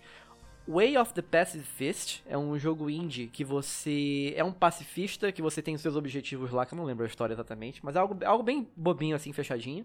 Mas o gameplay dele consiste em, ele é um beat'em up 2D que você não bate, hum, você só dá parry. E os inimigos, a barra de vida dos inimigos é um cansaço. Então, é parry, parry, parry até o inimigo se cansar em todos os ataques. E aí cada inimigo tem um padrão diferente, isso que é muito interessante. E quando ele se cansa, você dá um uma mãozinha no pescoço assim, ó. Oi, dá um tapinha nele, ele morre. então, o foco é só você dar parry com, usando a sua mão lá, o seu punho pacifista, o punho passivo. É, é muito interessante. Ele é bem difícil pro final, mas eu acho que o jogo é muito, muito, muito bacana. Recomendo muito. Ele já teve uma promoção por dois reais. Quando ele tiver assim de novo, vou dar pra vocês de presente. Cacete. Ele é baratinho, ele, ele é 30, ele é preço completo. uhum, uhum.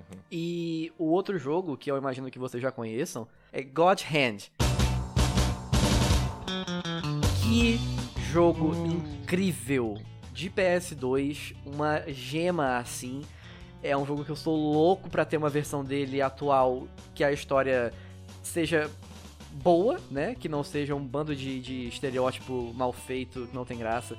Mas seja trazido pros dias de hoje com um gameplay aprimorado e com uma história legal. Que ele tentou fazer uma comédia que na época. Na época ia, mas hoje em dia não dá certo. Aham. Mas é é assim, é um jogo excelente. O combate, ele é super, super, super difícil.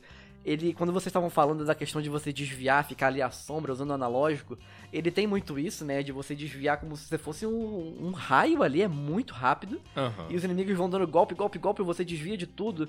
Tem como você dar um backflip, um negócio assim.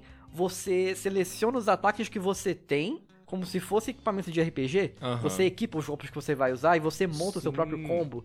É super interessante como ele funciona, é muito gostoso de Eu jogar. tava pensando se nesse aspecto até ele não lembrava um pouquinho mais o Absolver. Uhum.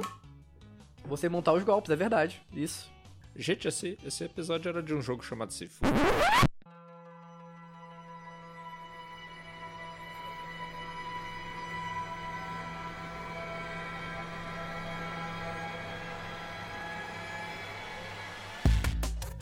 Ainda falando do combate de Sifu, o lance é que depois do lançamento do jogo eles começaram a fazer um bando de atualizações e uma delas, que pra mim foi uma das mais bem sucedidas, foi a de arenas. As arenas são fases que algumas são completamente inéditas, outras são baseadas em lugares que você visitou na história, em que você tem que cumprir alguns objetivos bem diferentes. Eu acho legal trazer isso porque, em comparação com o Engard, e claro que tem que se levar em conta o fato de que a Slow Clap é 10 vezes ao menos maior do, do que a Fireplace Games, mas elas são muito melhores. Você entra lá na, na arena e tem o objetivo de, por exemplo, sobreviver tantas ondas de inimigo.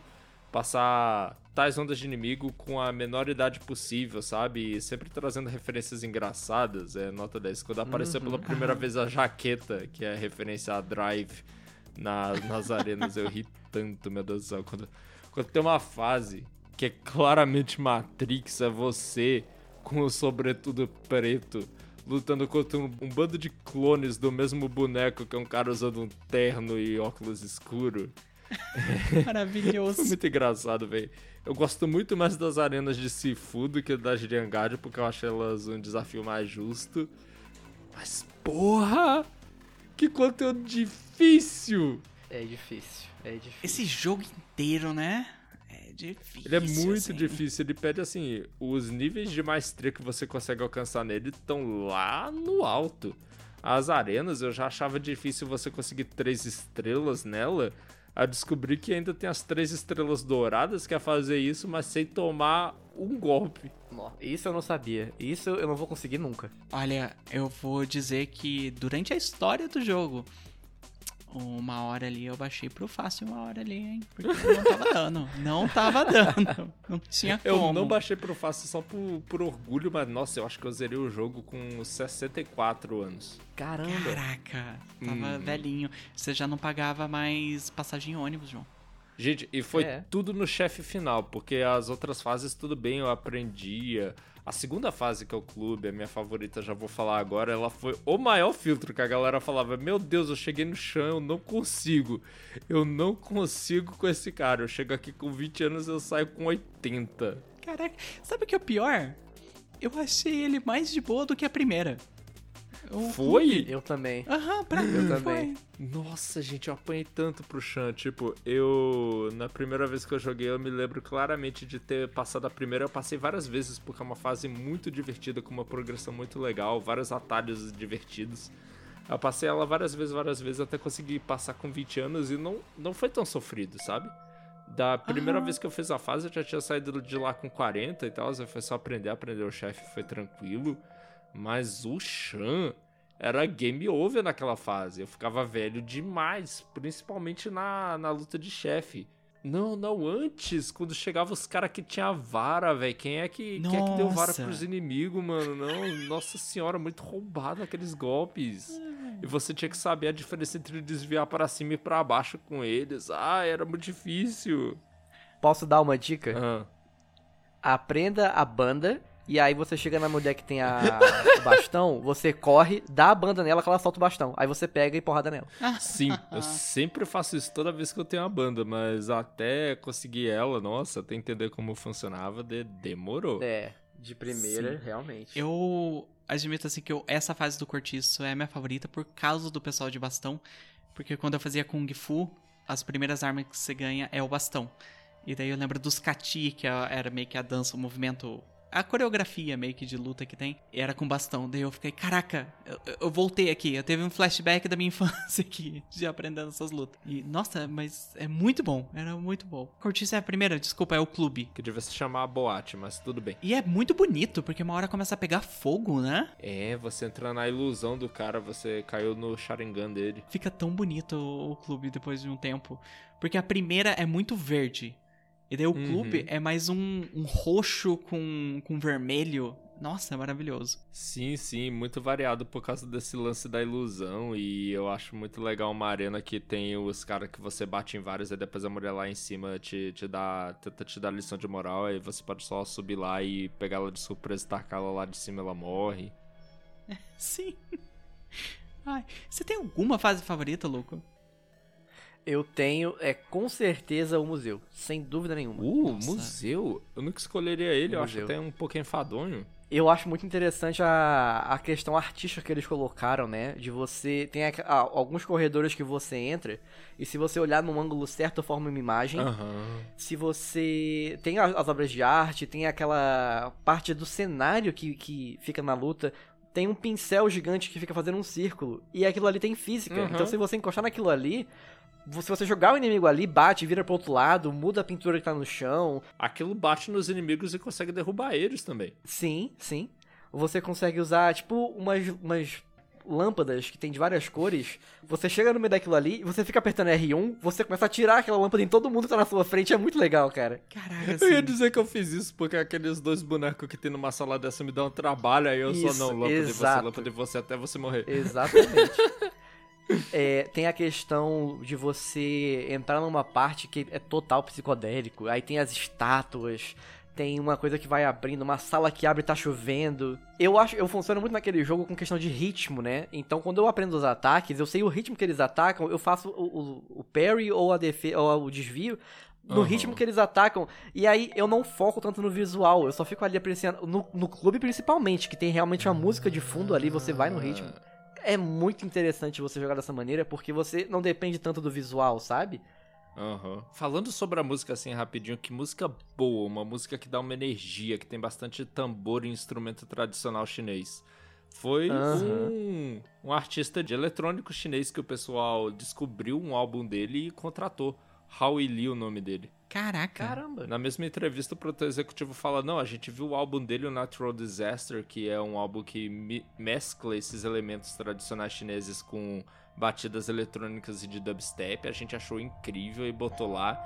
E, novamente, que, o- que os caras tinham dinheiro, fizeram outro making-off sobre isso sobre a criação da música. Muito bom esse vídeo. Recomendo a todos verem.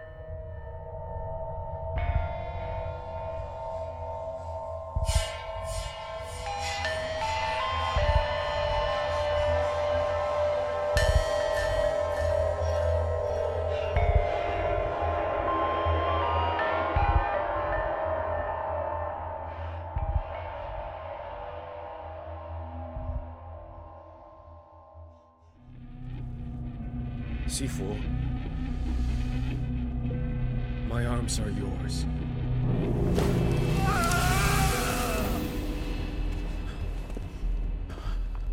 Leave.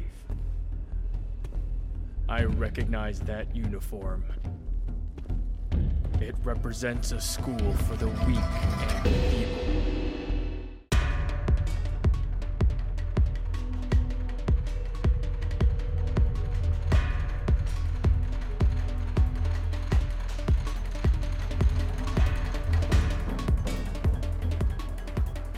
Área de história são os cortiços em que você vai atrás do cara que é mudo que te matou com o facão lá no início. E você já começa a passar por uma fase em que você dá porrada em um punhado de gente com várias referências a filmes de arte marcial, né? Muitos, muitos. Principalmente eu acho que o, The Rage ali e Old Boy. é, coisa- Tem uma hora que literalmente, né, vira o corredor de Old Boy. Ele fica 2D a câmera e você tem que ir de lado batendo nos personagens. É muito bom. É, não, eu. É eu passei vergonha naquela fase da primeira vez, né? Apanhando muito da quantidade de bicho que tem, mas quando você aprende, aí começa a ser só aquela violência com você batendo no cano de ferro na galera. Uh, é gostoso. É muito, muito gostoso. Você desviando de um, de um vagabundo que tentou te acertar com um cano, derrubando ele, tomando o cano e espancando ele com o cano com que ele tentou te bater. Meu Deus, muito gostoso. O chefe desse, né, é muito, tipo, ele fica se escondendo e aparecendo no meio do mato pra bater em você. Porque o negócio da Aham. história é que, aparentemente, tem, tinha esses itens mágicos que o seu mestre estava meio que... Eu não sei se ele era o guardião daquilo, mas ele estava monopolizando, né? Eu acho que ele se entendia como guardião, pelo menos ele se entendia. Isso, a questão é que ele era o guardião e ele não queria usar pra coisas egoístas. E aí usar pro que o pessoal queria ali, por mais que fosse ajudar, seria o egoísmo. Por isso que eles se revoltam e roubam do seu mestre. Aham, Eles também, você não sabe disso na época, mas eram discípulos daquele mestre, principalmente o Yang, o grande vilão. E você Uhum. descobre isso vendo as fases também, mas também coletando os colecionáveis, que contribuem um pouquinho pro fator replay do jogo, né? Você às vezes Sim, tem que ir numa sim. fase na frente e pegar uma chave pra abrir uma porta que você não consegue e vai descobrir um pouquinho mais sobre a motivação daquele pessoal. Exato. E o poder desse primeiro desse primeiro chefe, que é o, o Fajar, ele faz criar plantas, né, basicamente. Ele, ele É, cria um matagal de é. bambu pra ficar se escondendo e bater você no stealth. É, essa luta eu acho muito muito legal, assim, porque você tem que ficar. Você não fica batendo nele toda hora. Você fica meio tenso, assim, que é tipo, da onde ele vai vir, da onde ele vai vir, eu tenho que dar parry, eu tenho que dar parry. Não, e essa luta é muito legal. Um o visual dele eu gosto muito. Pra mim, ele tá igualzinho o Mad Dog no The Raid 2. É Sim. claramente uma referência a isso e tal, até pelo fato do facão e tal. E é muito legal esse lance que todas as batalhas de chefes são tipo a primeira fase num ambiente mais pé no chão, mais realismo, e a segunda fase vira uma ilusão, assim, pra todos, que tem a ver com a personalidade do chefe. E tanto que o, o segundo chefe, que é o do clube, o negócio dele é a raiva, né? E é por isso que começa a pegar fogo tudo, assim. You're almost as good as the end. Coisa e tal, eu ouvi tanto aquela frase, meu Deus do céu, como eu apanhei pra esse cara. Eu também, cara. Mas a minha favorita, que eu acho que é onde eu comecei a ter um. Pensando assim, tipo, o que a gente tá fazendo nesse jogo é certo? Essa vingança aqui. Foi na do museu. Que a moça. A Kuroki. é, a moça tá de boa. Assim, ela tá vivendo a vida dela.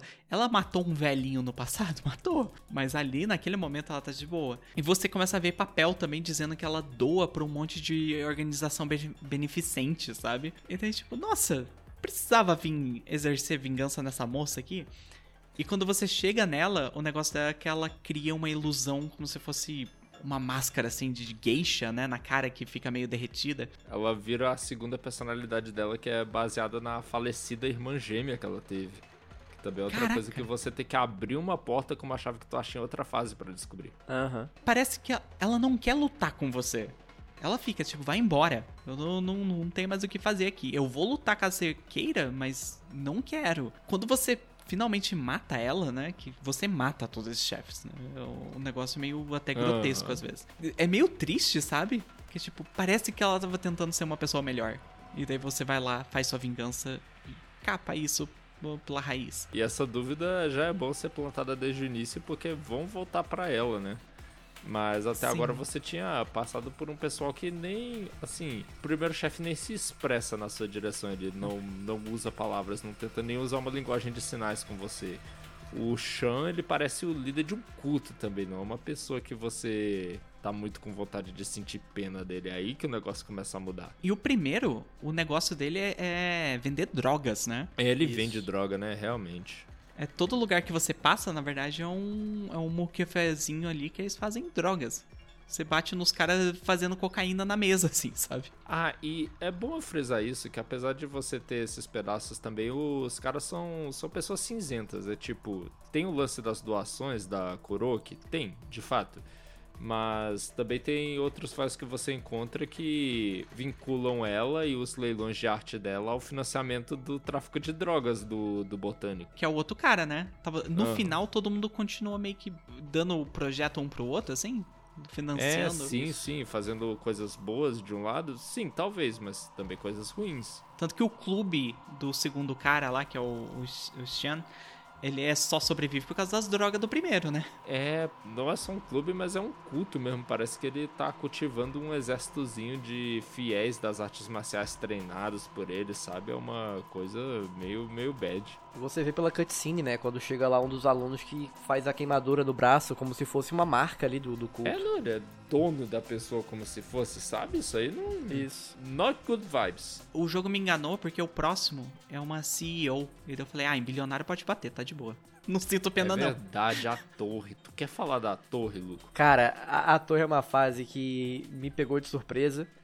Que você já começa na fase com um monte de inimigo na sua frente sem te atacar. Eu fiquei, ué, Verdade. Ué. E aí você vai pegar lá o elevador, ah, ela tá te esperando lá em cima. Você pega o elevador, o elevador fecha, aí o cara, agora é hora do pau. E aí porrada, porrada, fala, ah tá, beleza, tá normal. Na segunda vez que você joga, tu já começa dando porrada em todo mundo que tá no saguão principal também, só pelo esporte. Exatamente, e pela experiência. É, é, você tem que pegar a experiência pra depois gastar com melhorias que você compra no meio da fase. Então, na verdade, é importante você bater gratuitamente em quem não tá te atacando. Eu só comecei a evitar a luta quando eu já tinha comprado todas as habilidades e já tinha usado experiência no- nos totemzinhos, né? Nos altares. Aham. Aí, antes disso, era porrada em todo mundo que eu via. Essa fase começa você numa empresa, que seria onde onde essa mulher é a CEO, a Jin Feng, e você vai enfrentando pessoas em salas de comunicação, salas de escritório, coisa de reunião, tem o pessoal com terninho mais arrumado ali, tem o computador da Jin Feng que você só consegue acessar quando você fala com o cara lá no clube, que é um hacker, Aham. que ele toma conta da mesa de som ali, que ele te entrega o pendrive. E aí você vai descobrindo coisa, vai pegando a chave em outro lugar e tal. Mas aí essa fase ela vira um negócio estranho, do nada. Quando você pega um elevador no final da fase, no meio da fase mais ou menos, é e você desce num subterrâneo É. Que tem até uma conquista que, que é você pegar um atalho se jogando no buraco, mas aí você morre, então você perde um ano de vida fazendo isso. mas você vai descendo ali e você vai descobrindo toda essa questão do culto que existe, né? Esse como os cinco eram conectados. Tem duas mini bosses que elas têm um diálogozinho explicando um pouco dessas coisas. Ah, tem os guardiões, né? Tudo antes era culpa dos guardiões, não sei o que. Aí tem fotos na parede do pessoal. Aham, é nessa fase que eles falam pra você, finalmente, com todas as palavras, que não, que a gente queria era roubar um poder do cara pra tentar ajudar as pessoas. Isso, Sim. exatamente. Tanto que uma das mini boss, meio que. Eu, ela dá a entender que, tipo, o seu pai, que era o, o Grã-Mestre lá, ela tinha vingança contra aquele cara, sabe? Que, tipo, não, aquele cara lá não era bom, não. O que, que você tá fazendo, exercendo a vingança por ele? Aquele cara lá já fez. Fudeu minha família. Mas dá a entender, assim, que é tipo, ah, todo mundo aqui parece ser filha da puta, né? Realmente, o, o ou a protagonista não é exceção. E eu acho muito legal que no, no final da fase, quando você vai finalmente enfrentar a Jin Feng, você para na frente de um abismo, aí tem até aquele prompt de você encarar, né? E ele fala, parece que isso aqui é o caminho. Aí eu pensei, meu Deus, se eu jogar ali e morrer e perder o ano à toa. aí eu fui. E realmente você cai ali embaixo com uma arena, não tem muita coisa, meio, meio tudo escuro assim, enfrenta a mulher. E é uma luta memorável. Eu, queria muito entender qual é a lógica pra ele conseguir sair daqueles lugares que ele tá Ah, não tem. na minha cabeça não entra. Mas é, mas é muito bom. É, é, pô, é questão artística, assim, me lembrou muito Bayonetta, a segunda fase da Jin Feng. Vo- Caraca, Você sabe qual o nome daquela arma que a Jinfeng usa, que parece uma faca colada na ponta de uma corrente que do outro lado tem uma bola, um contrapeso? É, cordinha com faca numa ponta e corrente na outra. Ai, meu Deus. Me quebrou aqui, eu tava pesquisando, não vou mais não. É isso aí. É, mas é muito boa. E é muito satisfatório, porque eu. Ela tem um padrão que meio que você consegue aprender rápido. É difícil de executar. Mas ela tem um É padrão. muito difícil. E eu adorava. Aquela luta, eu rejoguei ela umas três vezes pelo esporte. Porque eu queria ter aquele momento de novo, sabe? Ela foi a luta mais difícil que eu tive que enfrentar pra chegar na última fase com 20 anos. Todas as outras eu aprendi relativamente fácil, até a Satushan, que eu morri muito, mas ela foi a mais difícil de chegar com 20 anos, na, na quinta fase. Mais difícil. É, pra mim ela não foi tão difícil assim. Eu peguei rápido os timings dela e aparentemente é- a arma dela é só um sino com uma corrente. Assim, a gente tem o último, né? Que é o, o próprio catiço que matou seu pai. É que é o, o Yang. o, o seu próprio Itachi. Eu queria perguntar, vocês chegaram nessa última fase com 20 anos? E se sim, vocês conseguiram completar todo, todas as, todos os upgrades até chegar lá? Eu não consegui completar todos os upgrades com certeza, mas eu cheguei nela com menos de 25. Aí eu perdia todo o resto nela mesma. Porque eu sinto que eu perdi boa parte do meu tempo no jogo rejogando as primeiras quatro fases inteiras pra conseguir pegar todos os Carai. upgrades e pra conseguir chegar na quinta fase com 20 anos. Caraca. E olha, pro, pro que eu queria de final, rendeu. O, o Sifu é muito bom nisso, porque realmente ele quer que você faça essa brincadeira que o Luco fez. E que eu fiz também, eu rejoguei muito as primeiras fases até passar delas com 20 anos, com a menor idade possível, sabe? E ele dá muita vontade de você ficar tentando fazer isso de novo e pegando os melhores upgrades. Você tá falando daqueles upgrades do. dos ídolos, não é? Das estátuas de dragão? Não, não, eu digo das habilidades ah, mesmo. os que, aham, que você compra lá no Uguan. É isso, que você vai na, na árvore e tal. Uhum. Você medita. Isso. É, não, eu, eu me concentrava em fazer as fases todas de novo pra pegar aqueles upgrades das estátuas de dragão. Porque aí você não, não podia voltar, né? Sabe? Os outros eu podia pegar em qualquer ordem que eu quisesse, acabei pegando alguns, mas eu foquei mais nos da estátua de dragão. Eu cheguei, na, eu cheguei na quinta com tudo comprado e 20 anos, porque aí eu fiz uma run só, desde a primeira fase até a quinta, pegando os altares pra poder pegar as habilidades que eu queria. Porque você não consegue pegar todas. Mesmo se você pegar todos os altares do jogo, não dá pra você pegar todas as habilidades. É. Então eu fui fazendo em sequência assim pra conseguir a, ordem que eu queria de altar e tá com 20 anos Não, é, fa- faz sentido, faz sentido. Eu só, só me liguei no altar, mas eu não peguei todas, não. Eu devo ter pegado muitas, se pá, a maioria. Eu não lembro se todas, mas aí eu perdia tudo no Yang. Porque a fase. O, o santuário, assim, primeiro, ele claramente é algum centro de medicina alternativa, né? Que o pessoal tá lá relaxando Isso. e tal. Uhum. Você chega metendo porrada em todo mundo na surpresa. Tu pega muita gente na- na- no susto. Sim, porque assim, em teoria, é as duas coisas, né? É esse centro. Porque ele é um filantropo, Aham. o que a gente fica sabendo pelos jornais, né? É. Porque o Sifu passa anos e anos depois do, do acontecimento lá no começo. É, ele é um filantropo que tem esse centro medicinal, que ele usa é, essa magia dele, que a gente presume que ele pegou da, da pedrinha lá que ele roubou, né? Pra curar pessoas.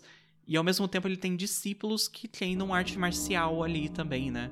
E é nesses discípulos que a gente bate. Uhum. Assim, eu não bati nas atendentes e eu tentava não bater nas pessoas que não me batiam, porque eu já tava meio tipo. É, é meio sacanagem, né? O cara aqui tem um. Eu tô batendo gente no hospital, é meio foda. Tem um rapaz que você pode chegar lá e falar com ele e responder coisas diferentes, né? Porque tem um sistema de diálogo que a gente nem falou esse jogo, mas que, tipo, pra esquerda é uma resposta boa, pra direita é uma resposta má. Má de, no sentido de Aham. mim, sabe? Violenta. É, né? violenta, violenta. Tu pode meter porrada nele. Mas não, não dava XP, aí não, não valia a pena. Porque se desse XP, você pode apostar que ia espancar todo mundo naquele santuário. É, Inclusive, é, a Agatha falou da questão de passar uns anos depois. Eu acho muito engraçado que quando você derrota o Jafar, ele tem um diálogozinho, né? Eu esperei oito longos anos por isso. E aí, nas primeiras vezes que eu joguei o jogo, tava lá eu, um velho de 60 e tantos anos, falando: Eu esperei oito longos anos por isso. Justo. Eu acho que os oito anos é naquela montagem inicial, que aliás é incrível que você tá no vermelho batendo em todo mundo. Porque tu morreu com 12 anos criança e Sim. depois passou oito anos até ter 20. Cara, é muito maneiro porque passa muito aquela vibe de filme mesmo, que vai realmente os créditos aparecendo e tal, e o personagem treinando. É lindo, e a é música, lindo. meu Deus, poderosa aquela música, meu Deus. Sim.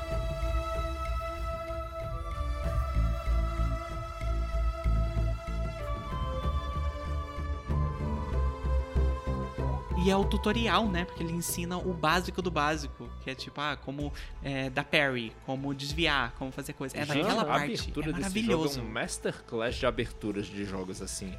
O que que ele estabelece, o que que ele te deixa pilhado pra jogar o resto em 10 minutos é inacreditável.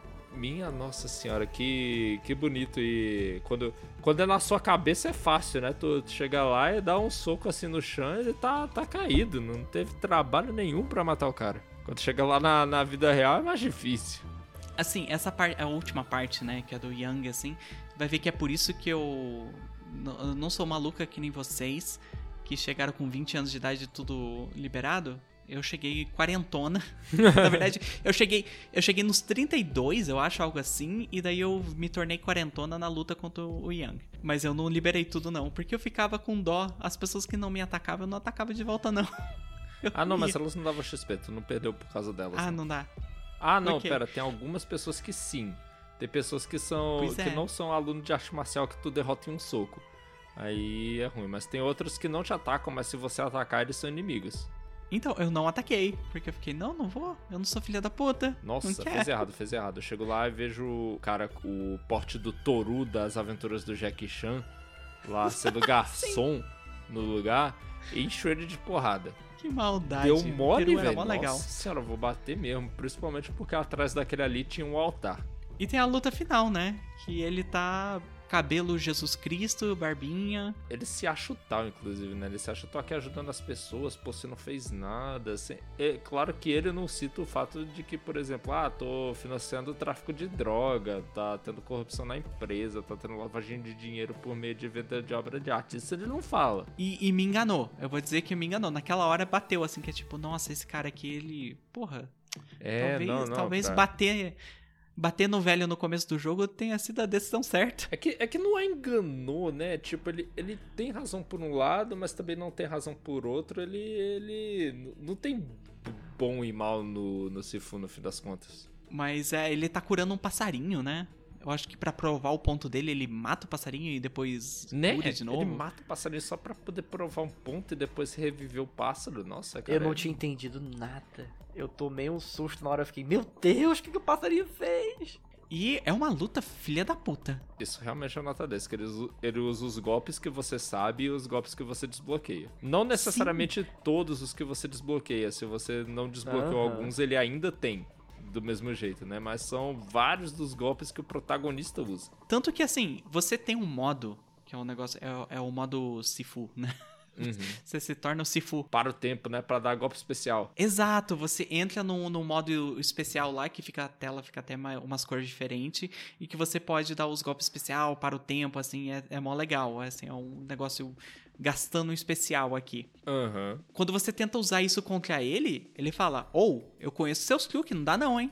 Você não vai. Isso aí não vai funcionar comigo. Realmente, todos os pontos que você gastou aumentando sua barra de especial completamente inutilizados no Yang. Por isso que eu sempre recomeço o jogo desde o início e não ponho nenhum ponto na barra de especial. Cara, eu fico assim, mano, co- como assim? Eu, na primeira vez que eu, eu fui pronto, né? Vou chegar e dar uma banda nele e tal. Segurei o, o L2. Ué, esse alvo não pode ser mirado? Como assim? Exato. É, Ele treinou com o mesmo mestre que você, por isso os golpes e tal, tematicamente faz todo sentido. E a primeira parte da luta, que é nesse é, meio que dojo dele, que assim, é bem curtinha, né? Eu acho que é a primeira vida que dá alguma coisa assim. É ele falando, tipo, vem pra cima, mostra aí o que, que você tem esses anos aí, você não tava com vingança? Vem aqui então. Ah, e ele, ele meio que ele te isso. dá parry, ele te dá parry em tudo. É frustrante. não, e parte. você tem que aprender a dar parry em tudo que ele te joga, porque de repente o desviar não é uma opção mais, mais viável. Tem que dar parry pra você poder contra-atacar. E foi o momento que eu tive Exato. que aprender, porque eu usava muito desviar no jogo. Muito, muito, muito. Eu era, Muito, eu era mesma coisa que eu. parry. Mas o jogo me dava alternativa, não no Yang. No Yang eu tive que pegar os times assim. Por isso que eu sofri e terminei 64 anos. Ah, Eu, eu tive game over várias e várias vezes, porque eu passava dos 70 e passou dos 70 morreu direto. Aham. Muito, muito, muito com, com, com Yang. E aí eu sei que eu, eu sofri, eu sofri, eu sofri. E eu entendi que eu não tinha que desviar. Eu só podia dar parry, porque o Yang você mata na postura. Não tem como você ir tirando vida dele aos poucos, que nem eu fazia É, de vez é. em quando com alguns. Então era, era realmente questão de você dar parry, dar parry, dar parry. E só assim, eu terminei com 25 fechado, eu não consegui terminar com 20. Quer dizer que você não podia usar a técnica suja que você usou no Coruja de bater e correr? É isso? Não podia. Não, e eu tentei muito. Eu também não podia. tentei. eu- Porque se eu corria, ele corria e dava banda. Não, é por isso que eu falo, o cara não me deixava respirar, não. É tipo, ah, eu vou correr pra dar a banda dele, ele me pune. Exatamente. Mas, pô, tinha uma, na segunda fase dele, tem como você dar umas punições tão bonitas se você aprende os combos de, de derrubar a pessoa Sim. certinho. Caraca, era muito satisfatório jogar ele no chão, duas no nariz, levanta. Vai, vai, parry, parry, joga no chão, duas no nariz, Eles têm um levanta. botão dedicado pra você levantar o inimigo. Levanta e vem pra apanhar mais, dando soco nele na cara da pessoa. Que, que, que golpe de Sim, gênio. cara. E a progressão dessa luta é muito boa também, né? Porque vocês vão lutando, você vai demonstrando pra ele que você aprendeu nesses anos, que você ficou treinando, que você é até melhor que ele. E o cenário vai se transformando no dojo, né? No começo do jogo. Aham, Você termina Uhum. naquela área onde ele matou seu pai. Exatamente. Aí você vai lá dar porrada nele naquela mesma área. E, se eu não me engano, é no final dessa luta que é revelado que aparentemente alguém importante pra ele morreu. Aparentemente ah, esposa e filha ou coisa assim. E é por isso que ele queria esse poder de ressurreição que o, que o Sifu guardava. Aham. Exato. Exatamente. Ele tinha a opção de salvar, mas não usou porque não, a gente não pode usar pra não é egoísta. Isso é ótimo, quê. porque é uma revelação que vem na terceira fase da luta. O único chefe que tem três fases. É, é para você ficar. Você ter um momento de hesitação, né? Que é tipo, caraca. Eu- não vou matar esse cara, calma aí, a gente tá tendo um momento heart to heart aqui. Mas não, né? Se você parar, ele te mata. Eu morri umas vezes aí porque eu fiquei tipo, pera, o que tá acontecendo? E daí ele me deu um tapa e morri. Mas é exatamente isso, assim, a história é que aparentemente ele teve uma família que precisava desse poder e o mestre, depois que ele descobriu que o mestre guardava isso não queria compartilhar, ele ficou sangue nos olhos. Uhum. Aí ele chegou e matou o mestre. E é essa a primeira conclusão que você tem no jogo, se você tá jogando certo. Você vê isso, você descobre essas coisas e você termina de descer o cacete no Yang. Termina de matar a última pessoa na sua lista e sua vingança está completa. E é um negócio meio, meio agridoce, né? Porque, tipo, você não sente bem quando termina. É tipo, é meio que um respiro só, tipo, acabou. Aham. A, na- a narrativa tá aí pra forçar isso, exatamente. Você você descobriu tanta coisa que mudou sua perspectiva que você é levado a se perguntar, mas isso estava certo? Exatamente. Acho que o diálogo que tem no final, que eu entendi que era como se fosse o pai do, do, o protagonista, né? Porque tem aparecem dois túmulos na sua frente e você ouve falando assim: "Não, você fez errado, você não era digno, você foi egoísta, a vingança não levava a nada". Tem tem uma parada assim, eu não lembro as palavras. Mas aí você zera e fica: "Porra, isso aqui é o final?". Não É, e é, eu acho que nesse momento que, meio que sem contexto, te mostram um símbolo e falam do Wudê, não é? Agora, eu não sei o que, que é isso. Eu não sabia antes, não sei agora. Por sorte, o Luco sabe. Então, o Wood, pelo que eu entendi pela minha pesquisa, é algo como a moralidade marcial. Parece que a tradução da palavra Wood em chinês realmente significa moralidade marcial. A questão toda do Wood é você entender o limite do seu corpo e você controlar a sua força. Então você evita letalidade porque você está enxergando a vida como algo sagrado. E o Wood é classificado em quatro partes, quatro princípios. Tem algumas versões na internet que eu vi que dividiram em duas partes, com cada parte tendo oito características, mas pelo que eu vi, o mais comum, que tem no Sifo e que tem no Shenmue também, são essas quatro. Elas são, os quatro princípios básicos são Gon, Dan, Jie e Yi, Y-I. O Gon é, se trata de você se disciplinar, treinar todo dia sem negligenciar. É a questão da disciplina do treinamento, do, da arte marcial. O Dan é você ser corajoso e manter a calma para tomar a decisão correta. O Ji, J-I-E, é você deixar o coração livre de vaidade e não usar a força como uma coisa descontrolada e ficar vangloriando seus movimentos e técnicas. É você não se gabar, você não usar aquilo ali pra mostrar, olha como eu sou superior a vocês. É a humildade. E o último, o I, é você agir sempre sem hesitação pra fazer o que você julga certo. Eu até me perguntei depois, será que no japonês a questão daquela grande frase que a gente ouve no Sekiro, hesitação é derrota, será que isso vem daí? Uh, Talvez, talvez. Eu não sei as palavras que o Ishin usa, talvez pode até ser, viu? Esses quatro são o que a gente usa em Shenmue e Sifu, mas esses outros que eu falei que é dividido em duas partes, eles dividem em éticas de caráter e éticas comportamentais. Aí cada um tem suas quatro características, né? Mas esses foram os que eu tinha visto como o principal, até porque no próprio Sifu, quando você vai desbloqueando o Wood, você vai pe- pegando cada um respectivo, né? Tem a terra, fogo, ar e vento, alguma coisa assim. E cada um representa um desses. Ah, é isso que os ideogramas significam? A, a intenção é você pegar as quatro partes do Wood, porque quando você pega os quatro, você libera o quinto, que é o Pô, Wood. ok, Entendi. entendi. Então é como se cada elemento fosse responsável por uma parte. Mas pra liberar o Wood, a gente tem que rejogar o jogo fazendo uma coisa diferente. Exatamente, o jogo te dá simplesmente uma dica de que você tem que fazer isso.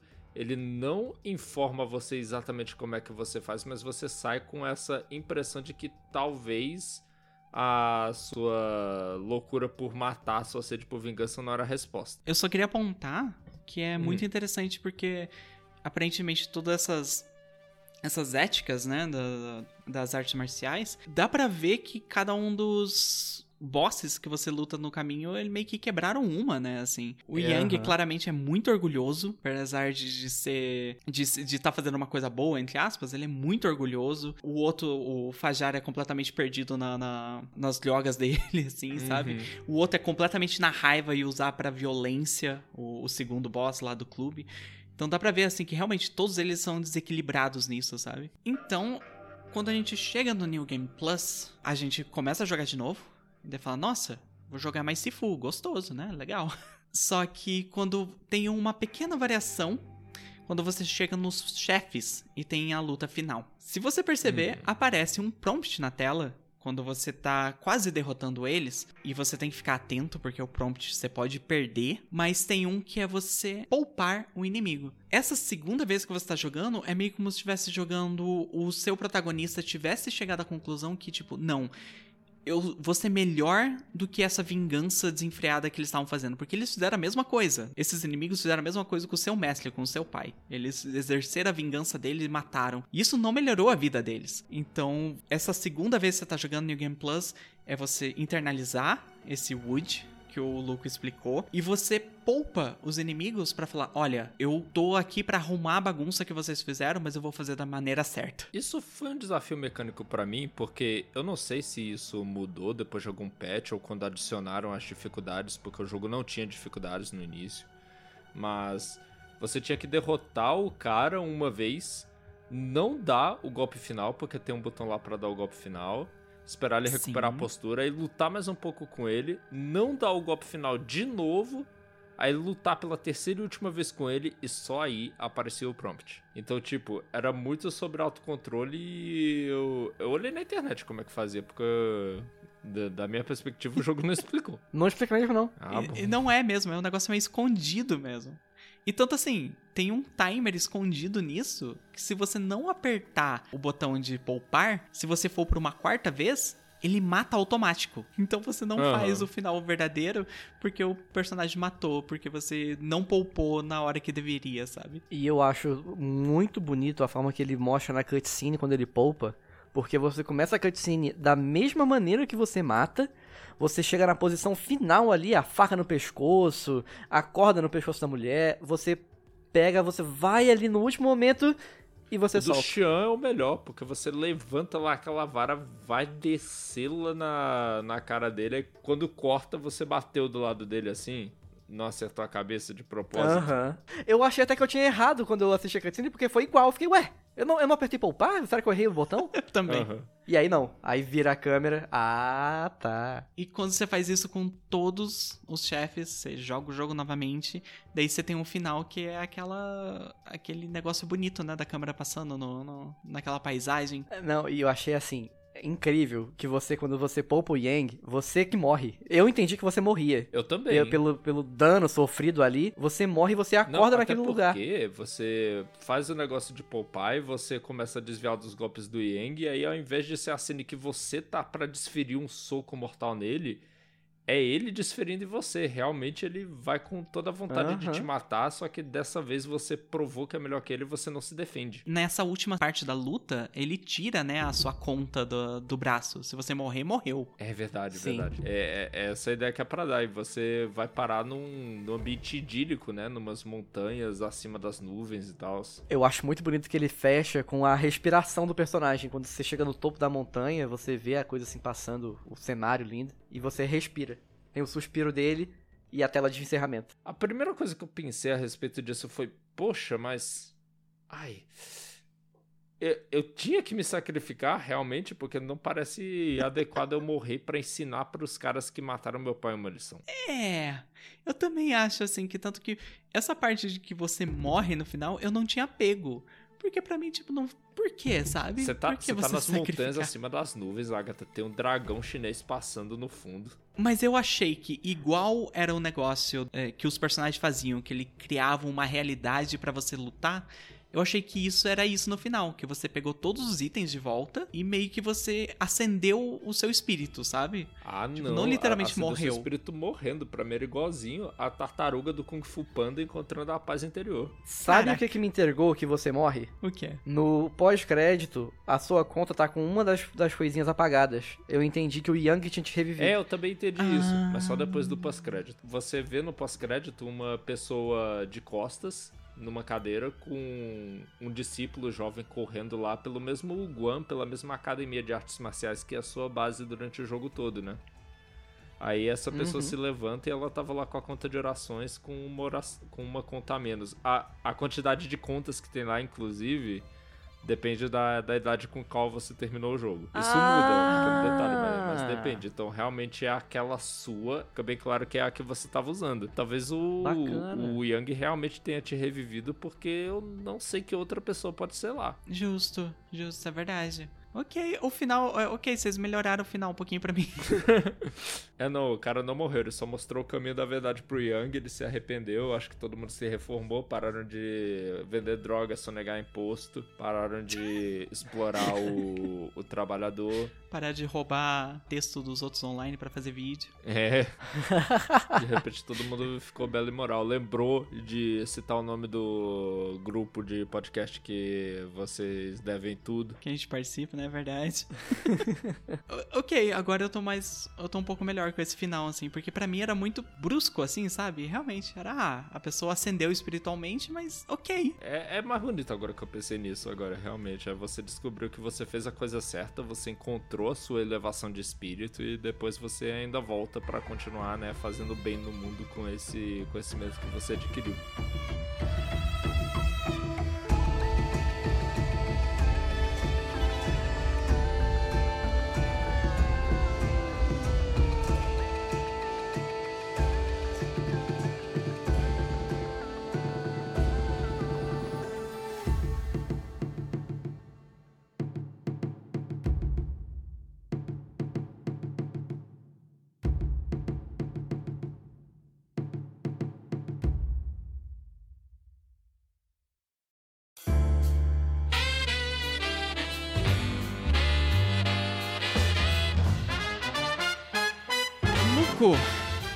Chegamos aqui, estamos no final do cast. Considerações finais sobre Engard e Sifu. São jogos que eu consigo recomendar pra qualquer tipo de pessoa, porque principalmente a questão da dificuldade, né? São jogos que você pode controlar a dificuldade, então qualquer nível de pessoa consegue chegar ali e se divertir com o jogo. Não é uma coisa tipo Dark Souls que se você não é bom, É, tem não tem de graça. acessibilidade nos dois, né? No Engard e no Sifu.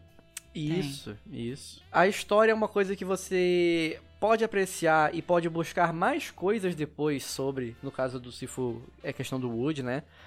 No Angard você consegue aproveitar aquilo ali pra dar uma sua, sua risadinha do sábado à tarde. Aham. Então, são coisas bem divertidas, são coisas que não tomam muito tempo, então você pode pegar pra jogar entre jogos, pra jogar entre semanas que você tá ali no seu Baldur's Gate, você pode dar uma pausa, jogar um desses dois, volta, joga outra coisa. Algo que eu consigo recomendar pra qualquer tipo de pessoa mesmo. Eu acho que são obras incríveis, jogos, jogos maravilhosos que, poxa, fazem tão bem pra alma, sabe? Divertem tanto, fazem você se sentir bem quando você consegue completar, que eu não vejo por que não recomendar. Amo, amo totalmente. Faço das palavras do Luco as minhas. Realmente é isso aí. E eu consigo recomendar com ainda mais facilidade. Lembrando de coisa tipo o pack do Steam que tem os dois jogos juntos com desconto. Que, desculpa, ouvinte, a gente mentiu, a gente não planejou nada. Eu não fazia ideia que os dois jogos eram de empresas francesas, mas deve ser por isso, tem essa parceragem, sabe? A Slow Clap, que é um estúdio um pouquinho maior, ajudando a Fireplace, que é um estúdio menor que tá começando, coisa e tal, botando os jogos juntos. E, poxa, cara, que, que, que maneiro os dois produtos que eles conseguiram criar. Que, que coisas marcantes. O Sifu foi um dos melhores jogos do ano dele pra mim, sabe? No ano que eu joguei. E o, e o Engard igualmente. Eu recomendo muito os dois jogos com facilidade pra todo mundo, igual o Luco falou, por causa das opções de acessibilidade. Eu amei esses dois jogos, eu amei. E é muito, muito, muito bom você ver assim que teve esse gigante da indústria que foi o Sekiro. A gente tá falando até jogo da década, blá blá blá blá. A gente já falou muito sobre ele, escutem o episódio. Mas é bom ver as influências que ele traz pro resto da indústria, sabe? É tão bom você ver esses pequenos esses pequenos desenvolvedores, né? A do Sifu nem é tão pequena assim, mas enfim, que eles levam pro coração deles essa influência que eles tiveram, criam algo novo e é tão bom quanto, sabe? Você vê que tem muito coração nesses dois jogos. Tanto no Engard, com o humor dele, com o estilo, e no Sifu, com ele querendo trazer esse negócio do filme de ação com artes marciais. Você vê o quão aplicado que é, sabe? As pessoas que criaram esses jogos. É, é lindo de ver, assim. Eu fico até um pouco é, emocionado, assim, porque, tipo, porra, eu olho esses jogos e falo, nossa, eu queria voltar a fazer jogos. Sabe? Eu queria voltar a produzir jogos, a ver. E eu baixei um, umas engine pra poder fazer isso no meu tempo livre, assim. Aham. Inspirador ver o que eles fizeram. E realmente eu recomendo pra todo mundo, pelos motivos que vocês já falaram. E joguem. Joguem jogos menores que tem essa paixão dentro deles. Mesmo se eles não forem perfeitos, Engard, eu não acho um jogo perfeito. Tem várias coisas ali que eu falo, nossa, isso aqui poderia ser melhor, isso aqui poderia não sei o quê. A gente falou de vários bugs, mas não tem como negar que ele tem essa paixão. E eu acho isso lindo, assim. Por favor, joguem esses dois jogos e veem como a mesma filosofia de parry, de combate, aplicada de duas formas completamente diferentes, fazem dois produtos igualmente incríveis. Mas é isso então. Lembrem de falarem do nosso podcast nas redes sociais, lembrem de dar nota no Spotify, de ir lá e recomendarem um jogo lá no Spotify, na zona de comentários. Lembrem dos jabá do Luco. Luco, lembre seus jabás aí. Tô ali produzindo o meu primeiro podcast. Primeiro, é eu fosse fazer vários, né? Mas arroba naus do arquivo. Está nos agregadores, está no Spotify. Acho que está no YouTube também. Eu não sei se eu consegui fazer certo. Mas procurem lá. Se alguém quiser falar comigo, Alucinante Borges. E eu também tô no RP Guacha, Projeto Drama e Pup Poesia. João, já que a gente não tem votação, qual que é o próximo jogo do próximo mês? Bom, é isso aí. Apesar do público não querer, a gente quer jogar e a gente vai falar de I Was a Teenage Exocolonist, uma visual novel de ficção científica. É bom que vocês já podem começar a jogar a partir do lançamento desse podcast aqui, não precisa esperar o próximo interlúdio. É verdade, você já sabe que o resultado vai ser esse, mas a data continua a mesma, basicamente, né? Ainda vai passar três interlúdios e depois a gente vai fazer o episódio mensal. Então é isso. Muito obrigada por estarem aqui até agora. Um beijo.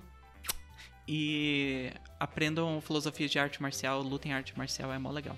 Obrigadíssimo, ouvintes. Até a próxima. Tchau. Obrigado, pessoal. Hesitação é derrota.